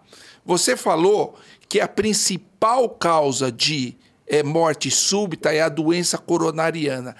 Como deve ser o rastreio desse paciente? Então, Marcelo, daí é o seguinte, o rastreio da doença coronariana, eu acho que é muito mais pela prevenção, né? Então, assim, se uma pessoa tem... é, é, porque, assim, os exames para detecção das, das doenças são invasivos, né? Ou seja, como que você vai ter certeza que a pessoa tem doença coronariana? O principal exame é o cateterismo. É um exame que você tem que passar um catéter, tem contraste, raio-x. Depois tem a angiotomografia, que também tem raio-x, tem contraste, tal. Então, assim, doutor, não é tão simples assim. Então, porque a gente está falando aqui de um universo de milhões de pessoas. Isso não é viável para milhões de tá? pessoas. né? E o impacto financeiro. Financeiro. Então, qualquer atividade de rastreio, a gente tem que pensar também na custo-efetividade. Você não pode sair fazendo angiotomografia para todo mundo, pelo custo, pelos efeitos colaterais dos exames. Então, por exemplo, a história, tá? Geralmente assim, só que tem uma grande parte dos pacientes, cerca de 40%, 50% dos pacientes que infartam, não tem sintomas. Não tem esses Antecedentes. é, não dá sintomas, tá? O sintoma dá ali de imediato. Muitos pacientes têm um sintoma, que é o rastreio, começa por aí. Você chega com a pessoa, dor, aquela dor que eu falei, que é uma dor de menor intensidade aos esforços. Tá? Então é um aperto, então o cara, por exemplo, doutor, é, é, eu subi a ladeira ali, um aperto forte, parei na mesma hora e, e- e a dor melhorou. É uma angina típica. Numa pessoa de risco, ou seja, homem, mulher acima de 35 anos, com aqueles fatores que eu já cansei de falar, esse pessoa precisa investigar. Então, esse cara sintomático, fazer um teste ergométrico tem um valor. O teste ergométrico, pura e simplesmente, em pessoas assintomáticas, eles passam a ter pouca é, é, valor. Ou seja, o cara nunca teve sintoma. Tá, assim, a, a, o valor desses exames é muito baixo, tá? Com sintoma muda. Mas o, o exame serve sim para algumas coisas. Serve para avaliar se tem arritmia, serve para avaliar é, é, se o cara qual é a performance dele, porque às vezes o cara tem um sintoma diferente. A manifestação da doença pode ser falta de ar, que é o que a gente chama de equivalente isquêmico. Pode ser arritmia. Então, o teste ergométrico numa pessoa de muito risco, ele é diferente daquela pessoa de baixo risco. Então, sair fazendo, por exemplo, teste ergométrico numa pessoa de 25 anos que não tem nada, não tem valor quase que nenhum. Porque a acurácia desse exame para detectar é 60, porque a prevalência da doença, e isso a gente aprende muito em estatística, a prevalência da doença, quando a prevalência da doença é baixa, o valor do exame, é, a acurácia do exame é muito baixa também. Tá? O exame aumenta a acurácia quando você tem mais prevalência. Então, uma pessoa com fatores de risco, pessoa com 30 anos, 20 anos e numa de 60 vai ter. Então, numa pessoa geral, Marcelo, eu, eu, eu defendo, por exemplo, o eco-identidade. O eco, que é um exame tá? que não é invasivo. Que é um exame relativamente barato. Acho que pelo menos de fazer. uma vez a gente deve fazer. O eletrocardiograma é, por exemplo, na miocardiopatia hipertrófica é interessante porque ele tem sinais, nas arritmias ele tem sinais claros, na própria na doença coronariana nem sempre ele vai dar alteração, mas ele pode ter dicas. Né? Então, o, o, o, o por exemplo, na doença anômala da coronária, o eletro não vai ajudar quase nada. Em algumas doenças ele não vai ajudar. Nas valvopatias, dependendo do grau, da, na horta, não vai ajudar em nada quase. O eco ajuda mais. Sabe? Né? O eco ajuda mais. Então é o seguinte, daí a gente vai estratificando. A sociedade... Quem precisa de ir para uma investigação mais profunda. E aí o seguinte, precisa. quanto depois no atleta a gente vai falar sobre sim, isso. Sim. Quanto mais complexa a estratificação, pior o prognóstico. Ah. E aí você tem que prestar mais atenção. Cheguei no teu consultório, tenho lá 30 anos, não tem antecedente nenhum. Doutor, eu quero fazer um check-up. O que, que você faz? Então, para fins de atividade é. física. Marcelo, primeiro, assim, história e exame físico. Tá? Então, a história, para a gente focar bem nos antecedentes. É, é muito importante, muito. tão importante quanto o exame pode, investigativo. Tá? Então, exame físico. Se a pessoa tem uma miocardiopatia hipertrófica, ela vai ter um sopro na maior parte das vezes, que pode aumentar com algumas manobras. Tá? É, prolapso de válvula mitral também está relacionado com morte súbita, que é uma doença da válvula. O mais comum é a, a válvula órtica bicúspide em associação com a dilatação da aorta. aorta. Dá sopro. Entendeu? Então tem vários sinais. Então o que, que a gente vai fazer? Dependendo dessa resposta, eu faria o eco-identidade. Eco, que é um exame que tá? todo mundo tinha que ter um eco, né? o teste ergométrico, como eu falei, não vai mudar muita é, coisa. Se é novo, sem antecedente. Não... não... vai muita coisa. Agora, muitas vezes a gente tem que fazer. É, é, é isso. O cara, por exemplo, é, o cara que tem muita. Vamos aumentar um pouquinho essa idade. Igual um paciente meu. Mãe morreu de 45 anos de infarto agudo e morte súbita. Provavelmente em casa, porque não deu tempo de ser reanimada. É, esse cara, eu faço uma investigação mais estrutural. Tá? Eu peço, peço para ver um score de cálcio pela angiotomografia. Tem muitos casos, por exemplo, que eu vou fazer o score de cálcio, aí vejo que tem placa no tronco da coronária esquerda. O que, que é o tronco da, da coronária esquerda? É como se a gente estivesse ali no início da Castelo Branco, ali, ó, né? É, no é, é o ramo principal. Se fechar ali, dá um engarrafamento total. É morte. Colapso no Morre, seu, é. tá? O tronco da coronária. Então eu tinha uma placa ali, o que, que eu fiz? Cara, já vamos passar de imediatamente para contraste, para ver uh, uma angiotomografia. Só para o score de cálcio, o que, que é, é? Exatamente. Eu ia te perguntar, explica o que é score de cálcio. Então, o score ouvinte. de cálcio é o seguinte: essas placas na coronária, elas vão se calcificando. Então, você faz uma tomografia sem contraste, é, é, é, o que a gente fala que é um, estratif é um para estratificar risco. E hoje a gente sabe que esse, é, ainda não está incorporado no rol da ANS esse exame. Alguns convênios pagam e às vezes tem que fazer particular. O exame dura cinco minutos, você faz um, um screening lá da, da, com a tomografia, sem contraste, e tem um software que calcula quanto de cálcio tem na coronária. O que é uma pessoa que não tem nenhum fator? É zero de cálcio. Com o passar do tempo, a idade é um fator, vai se aumentando esse score Então ela mostra um, o envelhecimento da artéria e o risco que esse indivíduo tem então, por exemplo, um você faz um cara e o interessante é que ele te dá um score lá absoluto. Seu score de cálcio é zero. Porra, você está ótimo. A sua chance de ter um evento de, em 10 anos é zero, quase. Aí você faz um score de cálcio pra, com 45 anos e está com 100, 200, aí ele te dá um outro índice. Ele te dá um percentil em comparação à população igual a, você, ah, da mesma idade, ou seja, a sua artéria está mais velha do que deveria estar. Tá 80% mais velha do que a coisa. Então, esse cara precisa fazer a prevenção primária da morte súbita, da doença cardíaca, né? que é o quê? Ver, cuidar do colesterol, já começa a usar remédio para colesterol, mesmo se o colesterol não está alto. Porque muitas vezes isso, a gente tem remédios hoje que a gente tem que usar, e as estatinas a gente usa. Se você tem detecção de placa, você tem que usar a estatina, independente do colesterol. Então vamos falar um pouquinho. Você rastreou, fala um pouquinho da prevenção, porque depois nós vamos passar para os atletas. Uhum. Como é que você previne? Viu um cara com artéria envelhecida, que tem antecedentes, quais os cuidados básicos desse paciente? Bom, então, primeira coisa que, eu, que, a gente fala hoje, que é o seguinte, é, é, que você tem uma sigla, né, que você fala é, sinais de alerta, né?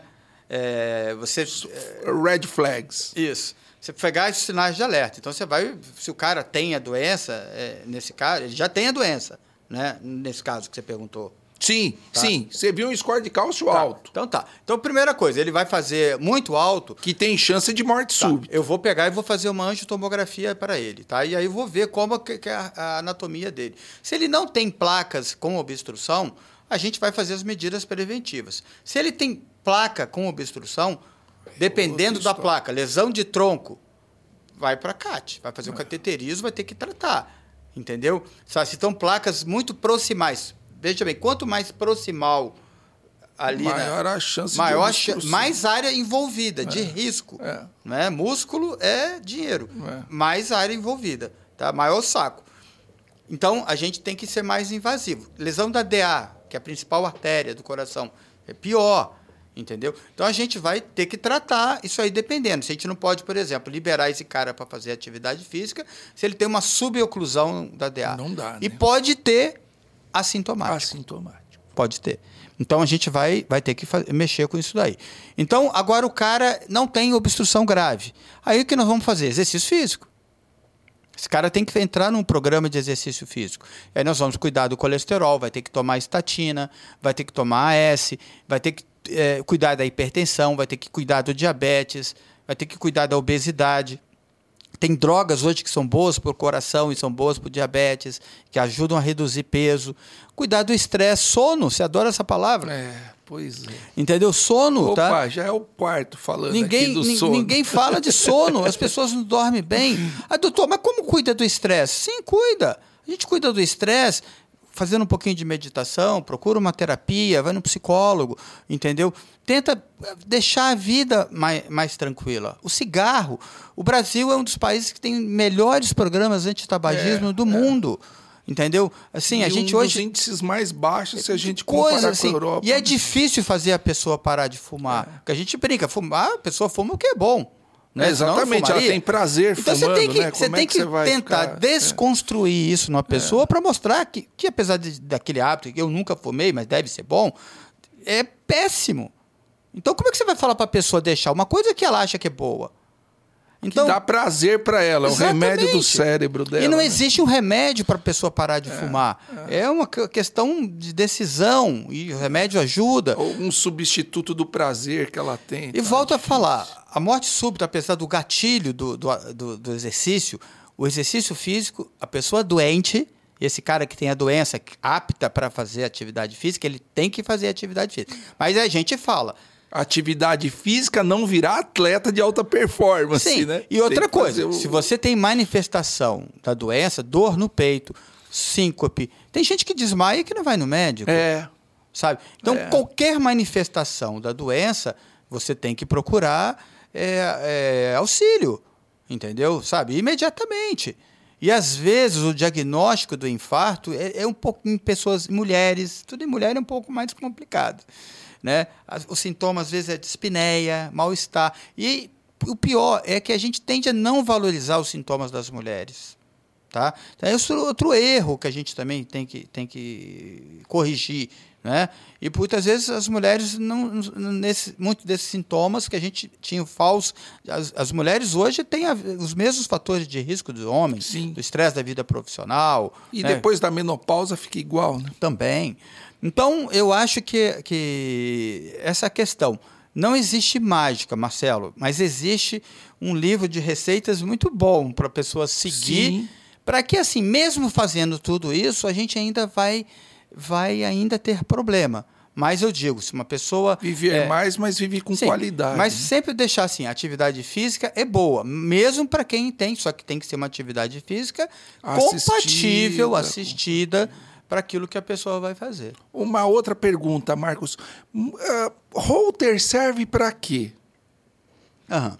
O Holter é um desses exames para estratificação é, é, que a gente tem, que é uma monitoração ambulatorial. A gente pode fazer da pressão, que é o mapa, e o Holter, quando se fala Holter, quer dizer o Holter de eletro.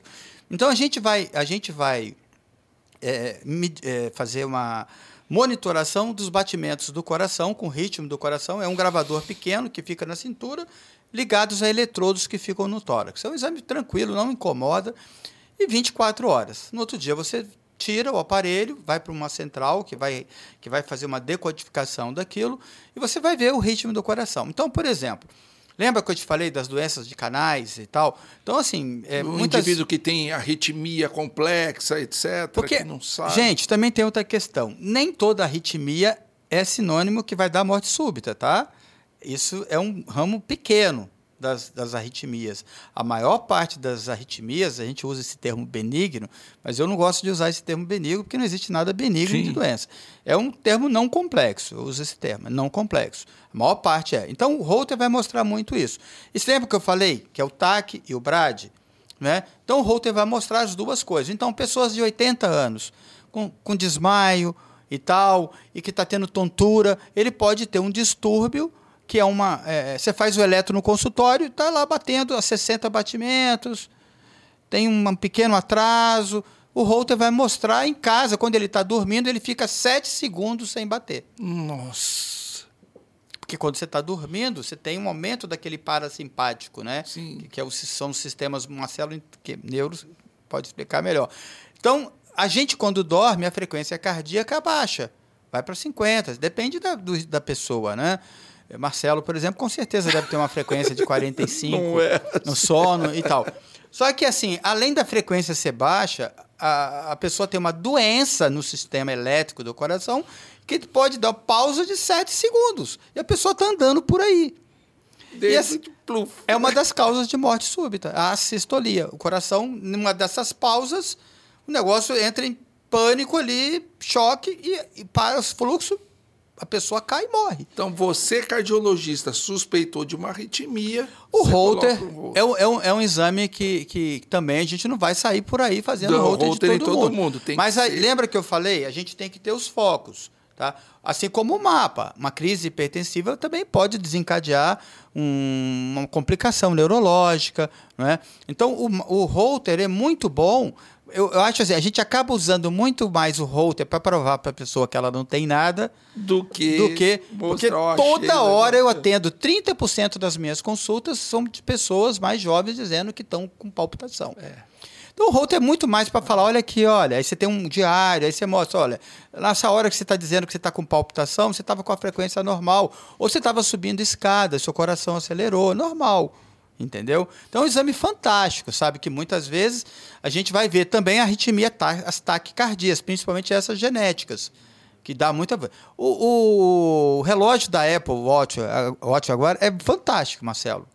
Porque principalmente para as arritmias mais me- menos complexas, é, que são as taquicardias de reentrada nodal, que é uma arritmia rápida, mas é de uma região que o coração bate melhor e com uma frequência mais baixa. Então ele não dá 5, mas dá mal-estar. E incomoda muito a pessoa. E você consegue pegar no. no... Tá. Você consegue pegar. Registrar, registrar. no Apple Watch. Aí o cara aqui, doutor, eu não falei que eu tinha. legal, legal. Muitas Bom. vezes você tem isso daí. E, e, é incrível, é uma derivação só. O Holter tem três derivações. Derivações são os canais é. que você olha o coração, né? E o, o, relógio tem uma só, mas é fantástico. Isso é validado já para a sociedade americana, entendeu? É, e é sem fio, sem cabo, é magnífico. É usando no dia a dia. Para né? esse tipo é. de coisa, ele é importante. Mas lembre que eu estou falando de situações menos complexas. Vamos falar um pouquinho de rastreio em atleta? Ih, rapaz. Essa situação é complexa, ela é importante porque nós estamos num mundo onde as pessoas estão, os jovens estão praticando mais exercícios físicos, a gente vê academias, a gente vê como que é o rastreio em atleta. Conta então, pra gente, pode dar exemplo, ó, oh, achei tal caso, tivemos que fazer isso e tal, e depois a gente passa para o tratamento dos atletas. Então, é, esse é um assunto, como eu falei, a sociedade europeia, que é uma das mais contemporâneas nesses assuntos, ela começou a ter o primeiro guideline disso em 2005. Né? Então, é, é, esse rastreio ele é muito controverso. Então, assim, os times de futebol vão lá e fazem pré-temporada né? Aí faz os exames e, e, tudo mais. Quando você vai nos guidelines das sociedades americanas, das europeias, nem ele, a americana nem eletrocardiograma pede para os atletas. Mas é isso que você faz na prática? A europeia já, já pede. Entendeu? Então. É... Porque eletrocardio é um exame simples, né? Então, mas Rápido, então, mas a americana nem eletro pede. É. Mas o que está aí envolvido? O custo né? Que você está falando de milhares de, de, de, pessoas, não é? é que isso sobrecarrega o sistema e tudo mais. O que, que a gente faz é, na prática, tá? Esse paciente precisa de ter um, aquilo que eu falei, ele precisa de, de ter a identidade dele. Precisa fazer todo ano? Não. Na minha opinião, não. Mas ele precisa, uma época, ele teria que ter, para mim, uma carteirinha que pudesse ter um prontuário. Uma época, que época? Antes de praticar, antes de iniciar a carreira Sim, dele, como iniciar, esportista. Sabe, como esportista. Então, por exemplo, o que aconteceu lá com o Christian, lá da Dinamarca, né? na Eurocopa, em 2020. E, inclusive, demoraram a dar informação. Lembra? O cara lembro, da Dinamarca? Lembro, lembro, lembro até das fake news que Só que aí a, a prevenção secundária hoje funciona que os caras conseguiram desfibrilar a arritmia é. dele. Mas essas informações dele chegaram muito pouco. Ele está com desfibrilador. Eu não sei exatamente o que, que aconteceu com ele, mas ele tinha uma doença. Que, aí a gente vai dar o meu, meu. Vou falar aqui o meu testemunho, logo no início da minha carreira, que eu tive, né? Que é o seguinte: então vem os pré-temporada, vamos fazer o rastreio. Todo mundo, eletro, Cardio... Aquele exame da tirinha, sim, bem simples, sim. né? Para o leigo ouvir. Que dá muita informação. Que dá muita informação. Mas você pode ter uma doença e o eletro não mostrar.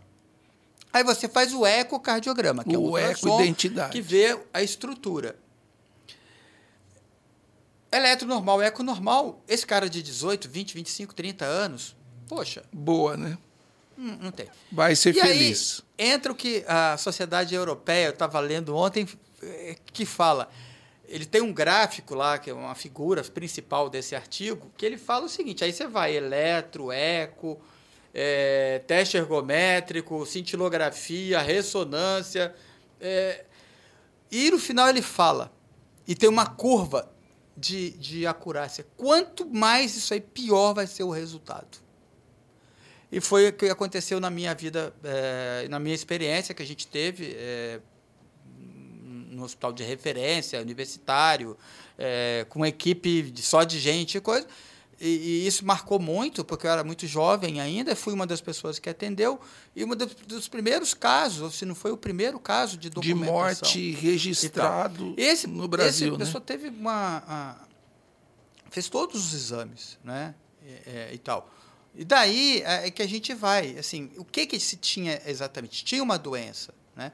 Entendeu? E, e aí você, é, por maior complexidade, porque a doença simples, Você está lá, você tem lá e tal. Mas mesmo assim, foi tudo identificado. E, e olha, não vou entrar nesse mérito, né? Porque não fui eu que estava na parte de, de, de, de, orientação, mas a orientação foi de, se, de um rastreio ruim.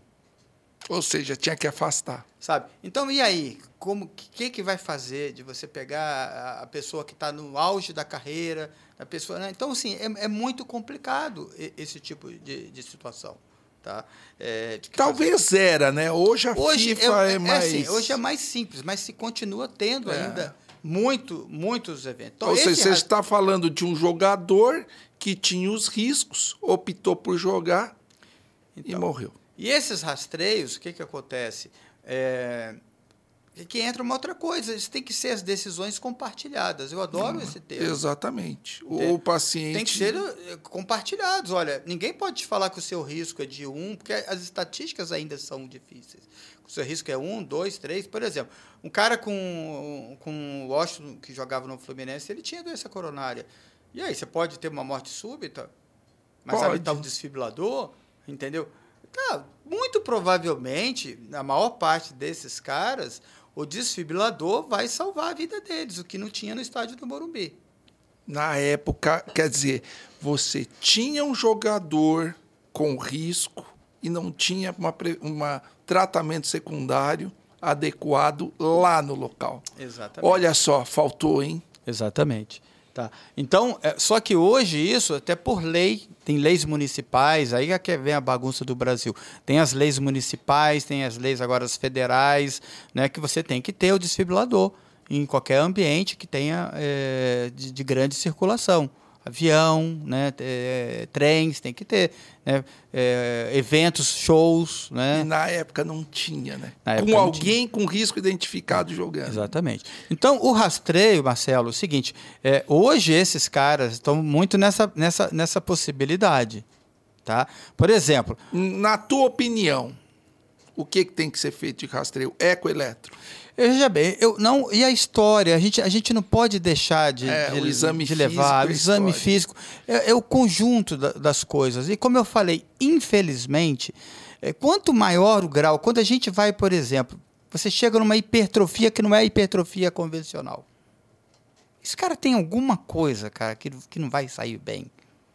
Entendeu? Você documentou arritmia já cara, não vai sair bem. Então, por exemplo, você pega lá, você chegou um triatleta para você, fez o eco, tem lá uma hipertrofia esquisita. O que, que você faz? Então, é, é, esse cara, primeiro eu vou ver se ele não tem as hipertrofias é, simples. Por exemplo, o, o, a ESC, a Sociedade Europeia, te dá lá uma um algoritmo, na verdade é uma calculadora para risco. A gente pode depois passar isso hum. para você colocar. Aí vai lá assim, vamos botar para atleta miocardiopatia hipertrófica. Aí ele dá o grau de espessura, se tem obstrução, a idade, se já teve síncope, se já tem histórico de síncope. Aí você vai fazendo o score dele. Exatamente, aí tá lá, ele te dá tanto de score, entendeu? Ele te dá é, desfibrilador. Um desfibrilador. Um desfibrilador eles não falam em, em afastar. Puxa vida. Entendeu? Sabe? É... Entendeu? E você compartilha essa informação, se um triatleta chegar, você calculou. Os...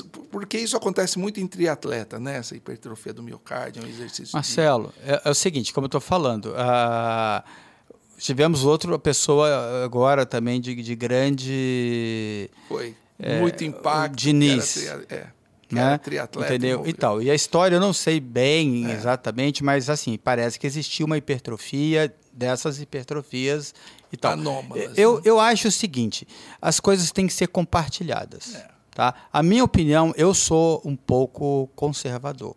Tá? Eu prefiro é, não pagar o risco. Tá? O desfibrilador é, vai funcionar e funciona, mas e aí? Né? Existem os impactos que a gente tem no esporte, né? que também é causa de morte súbita, né? que é a, ah, teve um caso, né? Teve um caso lá na, na de beisebol, futebol americano, futebol né? americano, entendeu? E tal. Então tem coisas que a gente não imagina.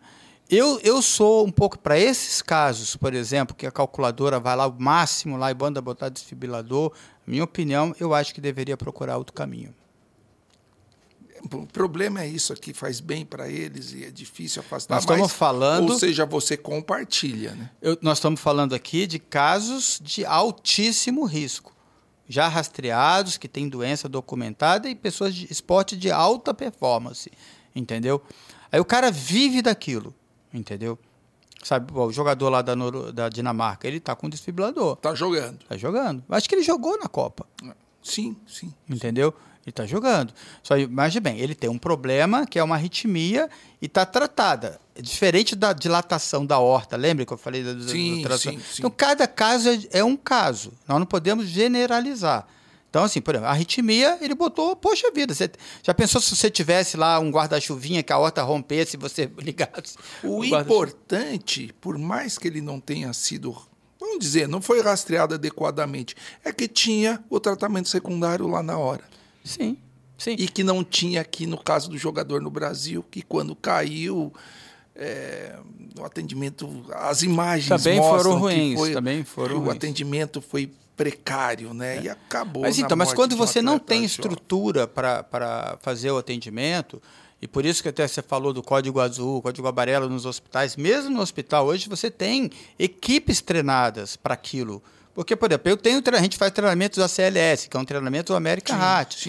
Mas a gente faz a cada dois anos, ou seja, mas antes nem isso tinha. Não tinha. E é um treinamento de 48 é, de dois dias. Tempo, é verdade. Sabe? Então a gente é treinado. Não é uma condição simples de, de se resolver. Porque você não tem, lembra do começo? Tempo. Né? Então a gente tem que levar tudo isso em muita consideração. Não é uma situação para a gente brincar. Né? Não é uma situação para a gente, eu acho que, ter margem de, de erro, margem de, de, de É, um erro pode comprometer o insucesso. Eu penso assim, é um assunto, por isso que a gente tem que falar isso todo dia, né? Tem como se prevenir, tem como se, se cuidar, né? E, e, a gente tem que, primeira coisa, né? Tá, quem atua nessa área tem que ser uma pessoa que sabe o que está fazendo. Vamos falar então do tratamento para uma um desmaio com suspeita de morte súbita. Você falou muito bem, você ilustrou muito bem aquela menina na sala. Vamos falar dentro do hospital. É importante salientar que dentro do hospital tem equipes específicas para isso e que todos são treinados, inclusive até a moça da recepção que faz a fichinha lá para alguém é, ter algum tipo de atendimento. Todo mundo é treinado. Como é dentro do hospital? Como é esse protocolo do ACLS? Hum. Então, Marcelo, o ACLS é um treinamento que ele é orientado pela American Heart eh, Association e que ele é multiplicado, tem multiplicadores. O bom é isso, né? Então tem várias equipes no Brasil, pela Sociedade eh, Brasileira de Cardiologia, pela SOCESP, e vários eh, institutos que estão padronizados, pra, prontos para esse tratamento. Então lá você vai é, primeiro saber reconhecer, tratar e pós-tratar também, não é? Então, só que como eu estou te falando, o ACLS é, os profissionais que lidam com emergências são obrigados a fazerem. Então, por exemplo, eu faço um exame que chama-se eco de estresse. Aí o paciente chega lá e para fazer, o cara que nunca ouviu falar, você vai fazer um ecocardiograma de estresse. O cara, mas já chega lá, só que assim, está escrito lá que uma das complicações pode ser a morte. Ele pode ter uma arritmia e pode. É. Então, então, doutor, mas eu, pô, olha, é um exame se você está seguro, você não está sentindo nada, está no ambiente, mas está pode. no ambiente controlado, né? E eu já vi acontecer. E tem uns caras que, que acontece. E aí, se você não sabe o que você vai fazer, entendeu? Ah, eu faço ultrassom só, eu não sou médico. É. Entendeu? Negativo. Inclusive, nós dois fazemos exames, nós dois. E a gente, para ser credenciado no hospital, nós temos que fazer anualmente, ou pelo menos a cada dois anos, o curso de atualização do ACLS então. de como se comportar numa parada cardíaca que pode levar o paciente à morte súbita. Aí tem todo um protocolo de reconhecimento, de tratamento. Você fala a ordem pra gente, como você falou, com aquela menina que desmaiou? Ah, tá. Então, então assim, eu prefiro até assim é, é focar isso um pouco no leigo também, ah. né? Que é a situação que o cara vai, vai. Depois a gente passa para rua. Tá. Mas é o seguinte, então o que, que acontece? Lá, a, a equipe que está lá começa o atendimento. Tá? Então o cara vai, primeira coisa, ver o que aconteceu com o paciente. Então ele vai ver se o paciente tem consciência. Então você faz o contato. Dá um tapinha, você dá um tapa ô, mesmo. e aí? Oi, tudo bem? É... Não O respondeu. paciente não respondeu, tá? Não respondeu, você chama ajuda, tá? Porque você vai ter que começar imediatamente as massagens. As massagens. São as compressões, você vê muito médico falando todas. massagem. Massagens. As compressões. E não é massagem, é E aí, compressão. Marcelo, leigo também, dando já essa. Ele se preocupa muito com a ventilação. É. A ventilação, ela é secundária nisso daqui, na parada cardíaca, a não ser que seja uma parada respiratória. É. As duas coisas vão junto, parada cardíaca e respiratória. Só que o que vai salvar a vida do paciente é a compressão. Compressão. É ele fazer o coração bombear aquele sangue, tá bom? Com o oxigênio que tem, tá? Chegar no cérebro. Ah, é quantos por cento? Não sei, não importa. Não importa, Então, tem assim, que chegar. Qualquer pessoa está habilitada para fazer isso. Então eu tô lá no coisa. Caiu um cara Mas na Vamos supor, frente. tá lá o cara que nem eh, tá com a CLS atrasada. Ele está habilitado. O paciente não respondeu. Segundo passo, ele chamou ajuda. Segundo, terceiro passo. Então, pera lá. Não responde, chama ajuda. Ajuda, entendeu? chama ajuda. Isso. Isso rápido. Rápido. Terceiro. Pulso. Não tem pulso. Hum, não tô sentindo nada. Nada. Começa De preferência aqui, né? Começa o pulso carotídeo, de preferência o pulso carotídeo. Se é uma pessoa que tem um pescoço muito grande, aí pode tentar o pulso radial. e radial. Tal. Aqui é uma questão importante, Marcelo. Se a pessoa é leiga, isso vai ser uma complicação. Tá. A pessoa não está habilitada para ter. Se ela não, Não tem treinamento, pulso, é. a não ser que ela teve um treinamento, É. entendeu? Tem que tomar cuidado lá com o que o cara no hospital É. massa, é, fez as compressões do ele cara. se lembrava. O cara, eu tô aqui, hein? É, é- é- dá pra, é, dá pra rir, né? Entendeu?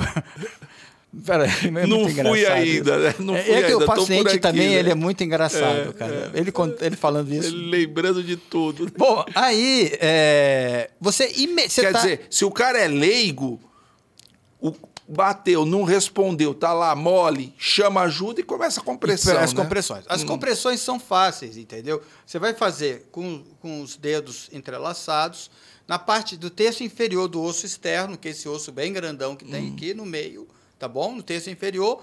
E você vai ter que fazer 100 compressões por minuto. Não são 90.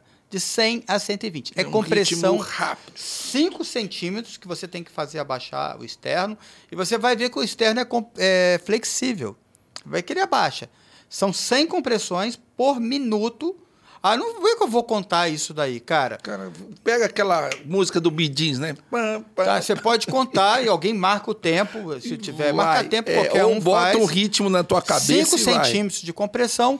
E aí o seguinte, a cada dois minutos é, você troca. Aí se você está no hospital, E outra coisa, a compressão tem que jogar o peso do ombro, né? Exatamente. E o braço reto. o o braço, braço reto. reto. reto. Porque a pessoa cansa. Então você tem que trocar. A pessoa não está habilitada, troca. E aí uma coisa importante. No ambiente hospitalar, a gente tem o desfibrilador. Não tem o DEA, né? Então, geralmente, o DEA. Eu tenho o desfibrilador mesmo, convencional. Aí o cara vai lá, vai... Chegou o desfibrilador, você, tem que fazer o quê? Qual que é é a prioridade? É restaurar o ritmo do coração. Sim, sim. Porque ele está fibrilando ou taquicardia ou em, em assistolia ou atividade elétrica sem pulso. São essas quatro situações, os mecanismos. Então, você fez lá, chegou o desfibrilador, ele tem um eletro.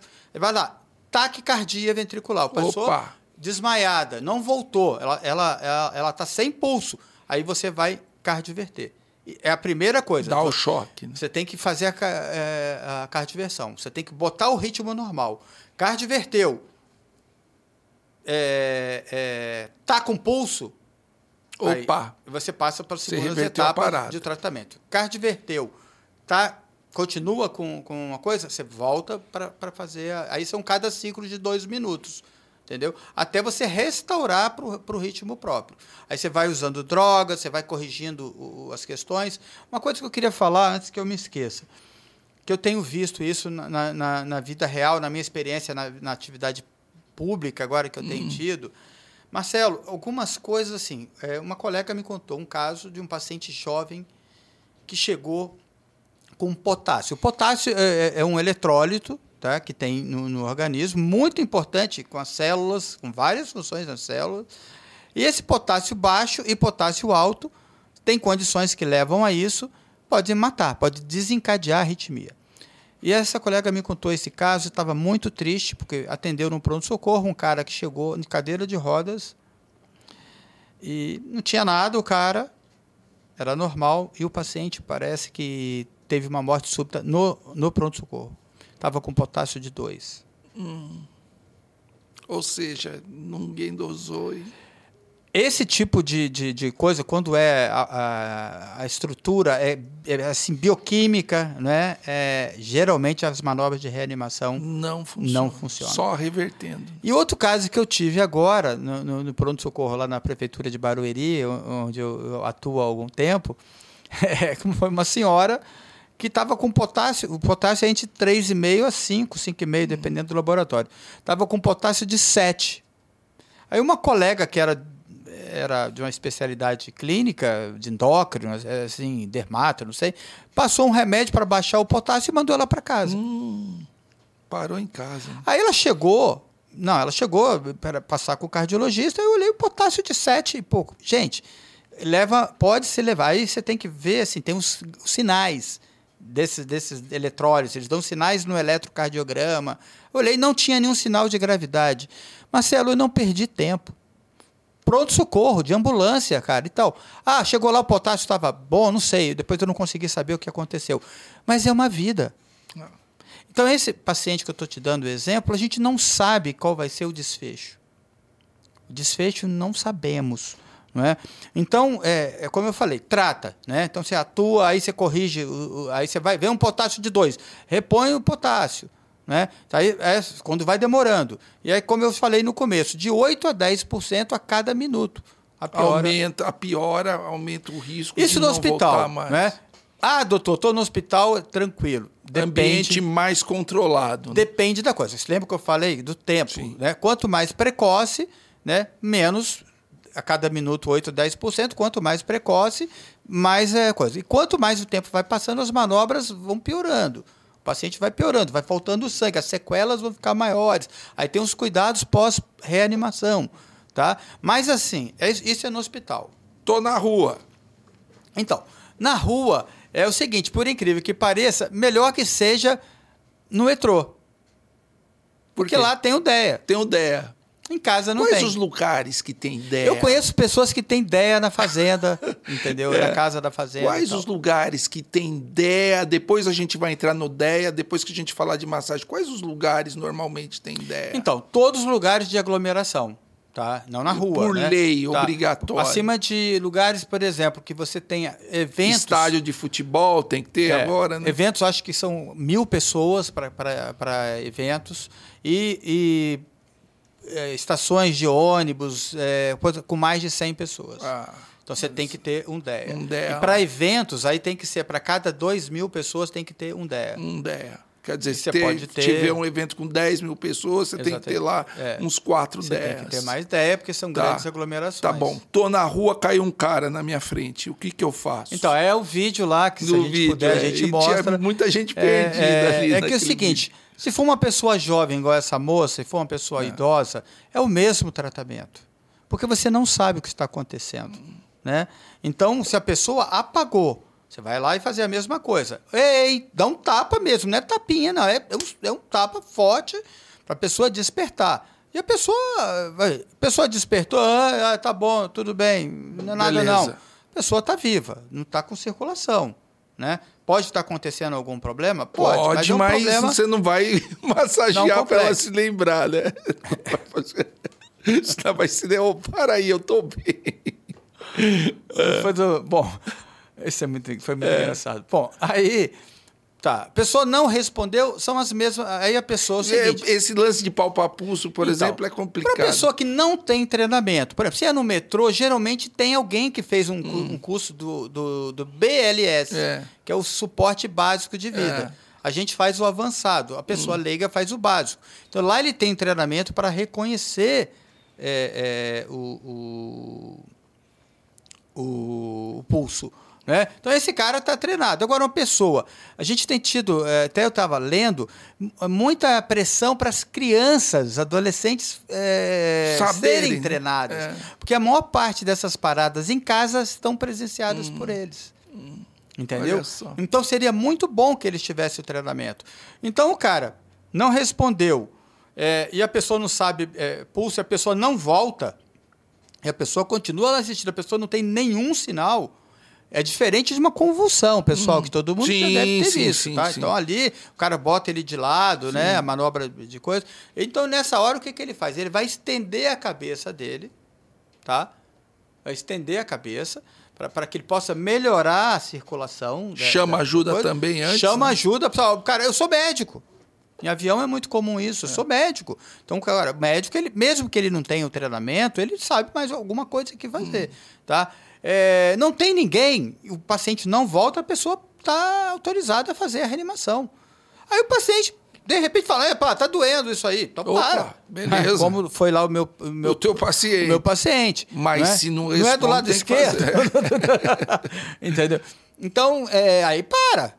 Entendeu? Sabe? Tudo pode acontecer nesse evento e tal. Mas a pessoa está. São 30 massagens, aí alguém pode fazer. Não tem nenhum mecanismo de ventilação. As pessoas se preocupam muito de fazer o boca a boca e tal. Aí você faz duas respirações para cada 30 é, batimentos. Batimentos. Se não me engano, é, é esse o. o E aquela massagem jogando 5 centímetros Sem de dobrar o compressão. braço. Não é massagem, é compressão. Compressão, A massagem. exata massagem. A compressão tem que ser efetiva, tem Hum. que ser vigorosa, tá bom?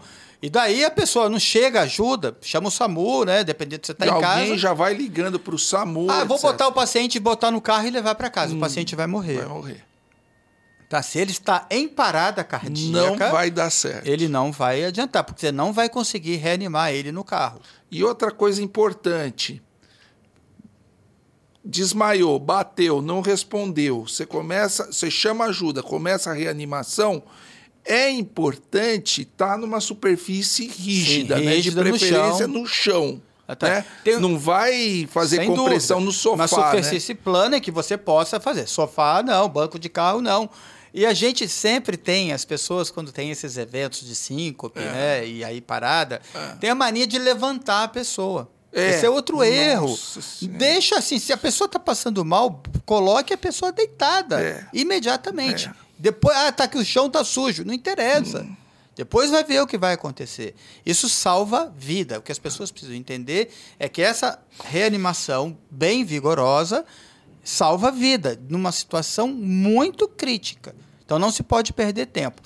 Faz a reanimação, as compressões, rever, reveza. Cérebro é tempo. Exatamente. Quanto- quanto- enquanto aumenta o risco a cada minuto A cada perdido, 10, de 8 a 10%. de 8 a 10%. É Ou muito. seja, depois de seis minutos, Ente- É a muito tempo. chance, se você não fez nada. E aí vai chance piorando as coisas, porque essa circulação você tem que imaginar que ela vai funcionar com quantos por cento de eficácia, não é, não é 100%, né? Muito abaixo disso. Mas tem que fazer e salva vidas. A gente sabe que mesmo essas reanimações feitas em casa tem um sucesso aí de 20%. É, é pouco, É pouco, mas é 20%. Mas são- né? São algumas pessoas, milhares de pessoas que, que, que, que são que salvas. você pode salvar. Vamos falar do DEA. O que, que é o DEA? Explica aí pra gente Então. o que é o DEA. Então, o DEA, Marcelo, é o seguinte: o DEA, ele é, é, o DEA é uma símbolo que é o desfibrilador é, externo automático.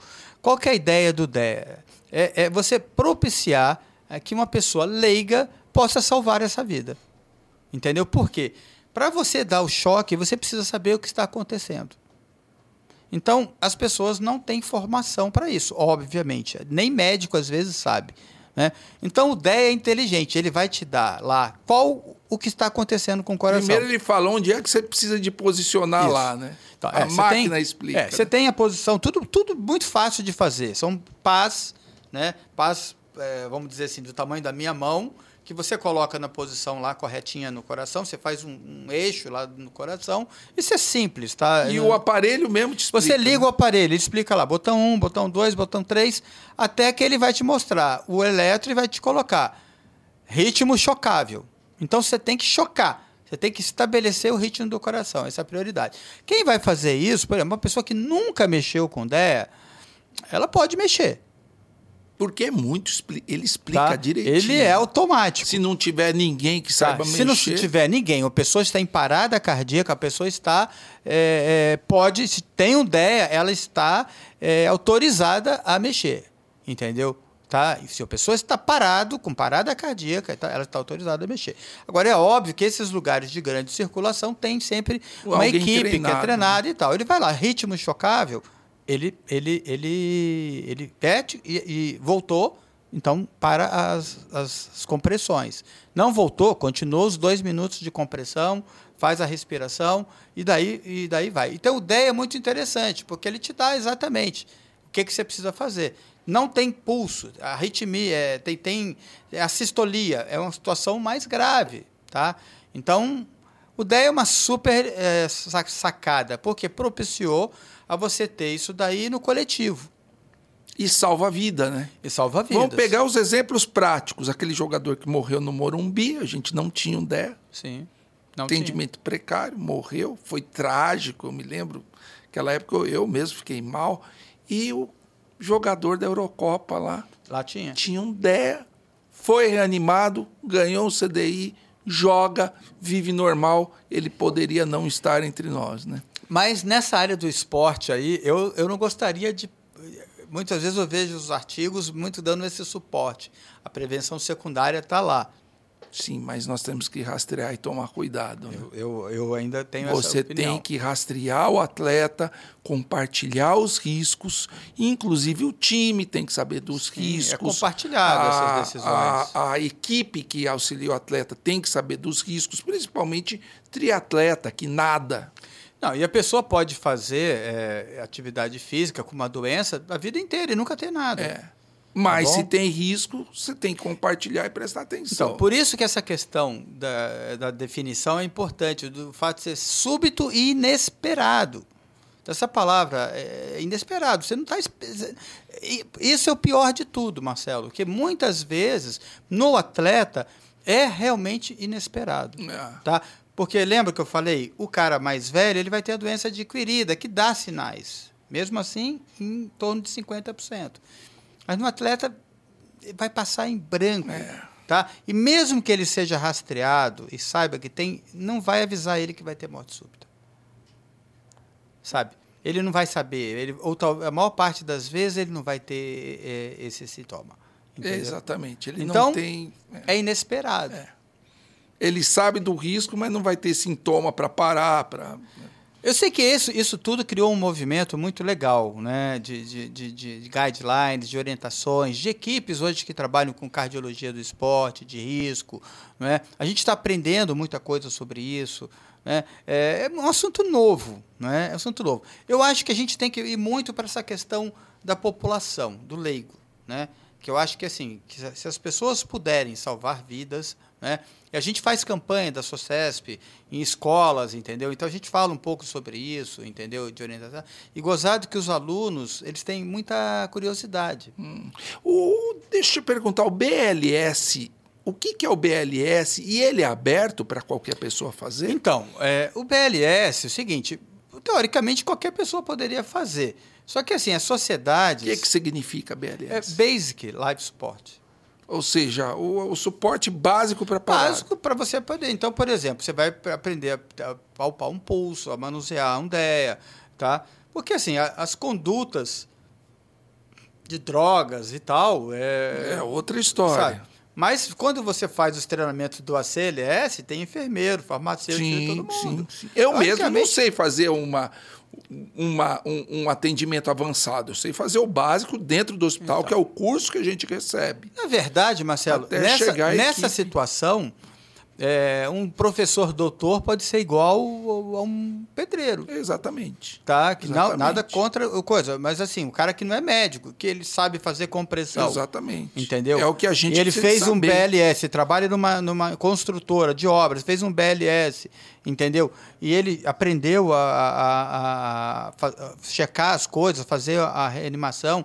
E, e, assim, e a medida eh, geral é o seguinte: aquele tempo de dois minutos do vídeo que as pessoas ficaram uma olhando para a cara É, da outra. Outro abrindo o espaço pro cara respirar Deixa ele melhor. respirar! Deixa ele respirar. Aquela foi ótima. né? O cara tá morto. É, ele precisa de suporte. E- Essa foi ótima. É, né? O cara é, não, falou assim, ah, o que, que você fez? Não, eu abri o espaço para ele respirar, mas ele não respira, né? Quer dizer, Essa foi é, boa. falta informação. Onde é que o meu ouvinte ele pode achar o BLS?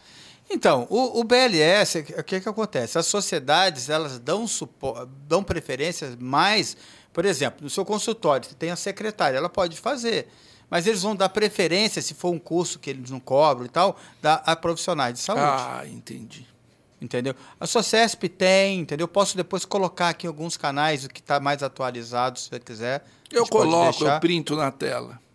Para a gente atuar. Agora, sempre é o seguinte: eles vão dar preferência a profissionais, por exemplo, a minha secretária, eu tinha uma secretária que ela conseguiu fazer. Depois, em outro momento, ela não conseguiu a vaga porque ficou vaga para quem fosse profissional de saúde.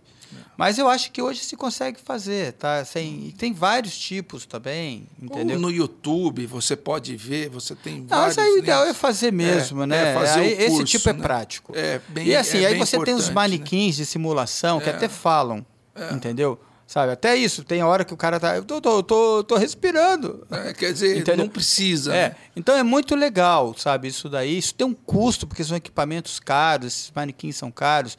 Mas eu acho que o mais importante é a vontade que a pessoa tem que ter de fazer a reanimação. Né? E eu vejo, falei, outra coisa, a pessoa se preocupa muito. Ontem mesmo, alguém eu comentei que ia vir para cá hoje, e veio me perguntar a primeira coisa, do boca a boca. Entendeu? Então as pessoas estão muito preocupadas com isso, de abrir para o cara respirar. abrir para respirar. Isso é outra coisa. que- É um suporte avançado. Bom, então vamos recapitular. É, caiu, bate, né? Ver se a pessoa está alerta, se Ver ela se pessoa tá- responde, responde. a responsividade. chama ajuda, Chama ajuda, pulso. Pulso. Se você não souber palpar pulso, O pulso é com- meio que instantâneo, É, né? é. Quando você está palpando o pulso ali, "Ei, me ajuda aqui, você já está já tá gritando. e compressões. E aí gritar mesmo, isso, isso daí é o seguinte, é porque se tiver algum médico, se tiver algum dentista, alguma pessoa que está treinada, é, salva a vida da pessoa. E compressões. Sim. 100, 100 a 100 a 120, 120 por minuto, por 5 minuto centímetros de e, profundidade. ao mesmo tempo, alguém chamando ajuda. Exatamente. É cansativo, tá? A gente, eu já tive envolvido em várias reanimações ao longo da minha vida. né? É, é estressante, é cansativo, né? Mas E- vale a pena. Eu tenho, eu tenho aqui da minha cabeça, eu recordo de um amigo que teve exatamente isso. A síncope, a parada, foi socorrido na rua, saiu vivo, saiu bem. É, é claro que aqui a gente está falando muito, né, Marcelo, focado nas situações reversíveis, né? Então, por isso que a gente fala morte. Ah, doutor, mas morte? É, morte que, que tem a capacidade de ser reversível, Até eu né? brinquei com ele, eu falei, como é que é lá? Ele falou, eu não lembro, né? Quer dizer, morte reversível. Que aqui tem a possibilidade de ser reversível. E para ser reversível, você precisa de ser rápido. Precisa ser rápido e ter. E dar o atendimento é, adequado. De ter canal. Para o SAMU, eu, eu vejo que dependendo, nós vivemos numa cidade muito grande, não é? Mas parece que são coisas que a gente vê que, que, que, é, que, que funciona da melhor maneira possível. Sim. Né? São pessoas bastante dedicadas a, a- a esse tipo de trabalho, que levam é, muito a sério. É, o SAMU ele é muito sistematizado no atendimento. Então, assim, que poderia ser tudo ruim, né? Então a gente vê que, que parece que é uma questão de honra, né? E é legal isso daí. E assim como assim, a gente talvez, essa questão. é, a SOCESP tem um negócio muito bacana que eu estava me esquecendo de falar. O congresso da SOCESP é feito é, aqui em São Paulo, 8 mil congressistas. E agora com a pandemia, não. Mas o que, que a SOCESP faz? Ela faz um evento de reanimação. O Agnaldo, que é um dos nossos diretores lá de, da área de emergência, e- e- ele criou um boneco feito de garrafa PET. Que legal. É, que é o, é o Iguinho, se eu não me engano, é, se eu não me engano, eu esqueci o nome, desculpa, Agnaldo. Mas assim, e o Agnaldo é um cara assim, é, foi candidato a deputado agora, foi uma pena que ele não se elegeu. E, é, ele, ele, ele trabalha só com isso, basicamente. Então, assim, a Sociesp leva duas mil adolescentes para o Congresso, tudo pago pela Sociesp. Olha para eles só. treinarem a, a reanimação com essas garrafas PETs, porque não tem boneco para essas molecadas. Então ele criou esse boneco e lá se, a- é, ele dá um evento, várias turmas, chega, já chegou a ter duas mil Olha adolescentes. só. Para Que importância, bonita porque quem hein? é, quem é, é, que é o projeto Ressuscitação Cardiorrespiratória. Quem é que está muito envolvido, a maior parte desses eventos domiciliares, É a criança. Né? é criança. E o adolescente. E aí 20, 30% se dá em casa. É. Porque na rua você pode ter a sorte de ter alguém. Você pode estar na frente de um shopping que tem um DEA e tal. Você pode ter sorte. Né? E como você falou, 90% da mor das mortes súbitas são fora do hospital. Né? Então, tem, tem isso. E 20% em casa. Né? Então, uma parte em casa é o pior dos cenários, porque ali você não tem ideia. É. Nunca. E às vezes você não tem ninguém passando, nenhum Pode profissional estar sozinho, habilitado. você não tem pode ninguém para ajudar. Como é que você vai con- fazer a- as massagens É. É, durante 10 minutos? Não, aguenta- a pessoa não aguenta. Não. Entendeu? Não é um negócio. É, é um, é um- é Por isso que a gente fala que assim, a prevenção primária é, é o melhor. é, O rastreio, é, né? dos mundos, o rastreio. E a gente saber, porque salva-se vidas, sim. Tá? Mesmo em casa, se salva vidas. Né? Então, por isso que as pessoas têm que ter essa questão de reconhecer, saber o que que é coisa. Porque se a pessoa ficar ali le- levando água para a pessoa tomar, Ou e abrindo espaço para ela respirar. Né? entendeu? E tal.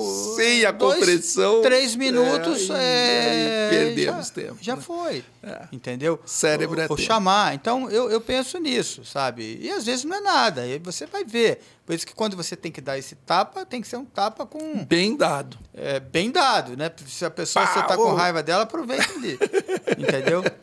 Sabe? E, e você toca o barco. Bom, falamos aí quase duas horas. Foi rápido. Vira para a câmera lá, dá a tua última palavra para o nosso paciente. Reconhe- rastrear, reconhecer e como agir na morte súbita. Bom, pessoal, é o seguinte: é, é, aqui a gente está focando muito na morte cardíaca, né, que é a principal causa. E é importante que as pessoas saibam disso, que assim a gente às vezes muito se preocupa com câncer, tem que se preocupar com câncer, sim. Mas essas doenças cardiovasculares, aí entra a neurologia também, que está ali, né, é, elas são a principal causa de morte no nosso mundo ainda. Então a gente às vezes deixa, todo mundo tem medo de ter câncer, tem coisa, mas as pessoas deixam de valorizar as doenças cardíacas, que seja, que são as que mais matam, e inclusive com a morte súbita, né, que dentro daquela hora que eu falei, que é o tempo do início do sintoma. Então a mensagem é uma mensagem, primeiro, de, de, de informação, uma informação é, séria, de reconhecer é, é, é, essa, essa situação, a gente já falou bastante sobre isso daqui, né, da morte súbita, e em relação a, a reconhecer e tentar ajudar no tratamento. Né? E antes disso, fazer a prevenção primária, a rastreabilidade. Né? Então, assim, às vezes, uma simples história: tem alguém da família, morreu um irmão, precisa ver o que aconteceu. Procura um cardiologista. Um né? cardiologista. E, eu- e hoje é o seguinte: eu, eu atendo pessoas aqui na Prefeitura de São Paulo, na Prefeitura de Barueri. É, o SUS não é esse bicho papão que as pessoas acham. Dá para fazer um rastreio Tá? bom por ali. Então tem. E também tem, a gente não falou, né, Marcelo, das doenças congênitas graves que as pessoas nascem com elas, tá? Também é, é que a gente consegue rastrear logo lá na, na- na primeira infância, não é? Então a ideia é essa, é a gente está aqui, a gente está disposto, quero me colocar à disposição para responder alguma pergunta que for necessária, é, discutir qualquer caso. Marcelo depois passa aí o meu, meu contato, vai ser um prazer. E quero te agradecer muito, Marcelo, por esse trabalho, parabenizar aqui pelo belíssimo estúdio aqui na escola, tá? Parabéns mesmo. E de dizer pelo meu carinho que eu tenho por você, eh, eu admiro muito você, muito pela sua competência mesmo, e, e principalmente pelo ser humano que você é. Muito obrigado. Tá? É, isso é, hoje está raro da gente reconhecer e te agradecer imensamente pelo convite. Tá? Desculpa aí a, a qualquer coisa, eu bati muito na Imagina, mesa. imagina. Foi excelente. Eu te garanto que aqui metade da bancada vai sair correndo para fazer um ecoeletro depois desse podcast. Muito obrigado pela audiência de vocês. Muito obrigado ao Marcos Valério, que nos deu uma boa ideia de como prevenir e como tratar alguém com suspeita de morte súbita, de prevenir, inclusive, os jovens a evitarem evoluir para a morte súbita através de uma vida saudável. Muito obrigado. Se você gostou do vídeo, compartilhe, dê seu like comente. O Marcos Valério vai lá depois responder alguma dúvida que você tiver. Deixe o seu comentário lá no, no, na, no nosso Instagram, no podcast Médicos Rendizon ou no YouTube, onde esse vídeo vai ser publicado, Médicos Rendizon. Agradecendo novamente a Escola do Pensar, que cede esse espaço para que nós possamos produzir conhecimento. Muito obrigado. Até a próxima.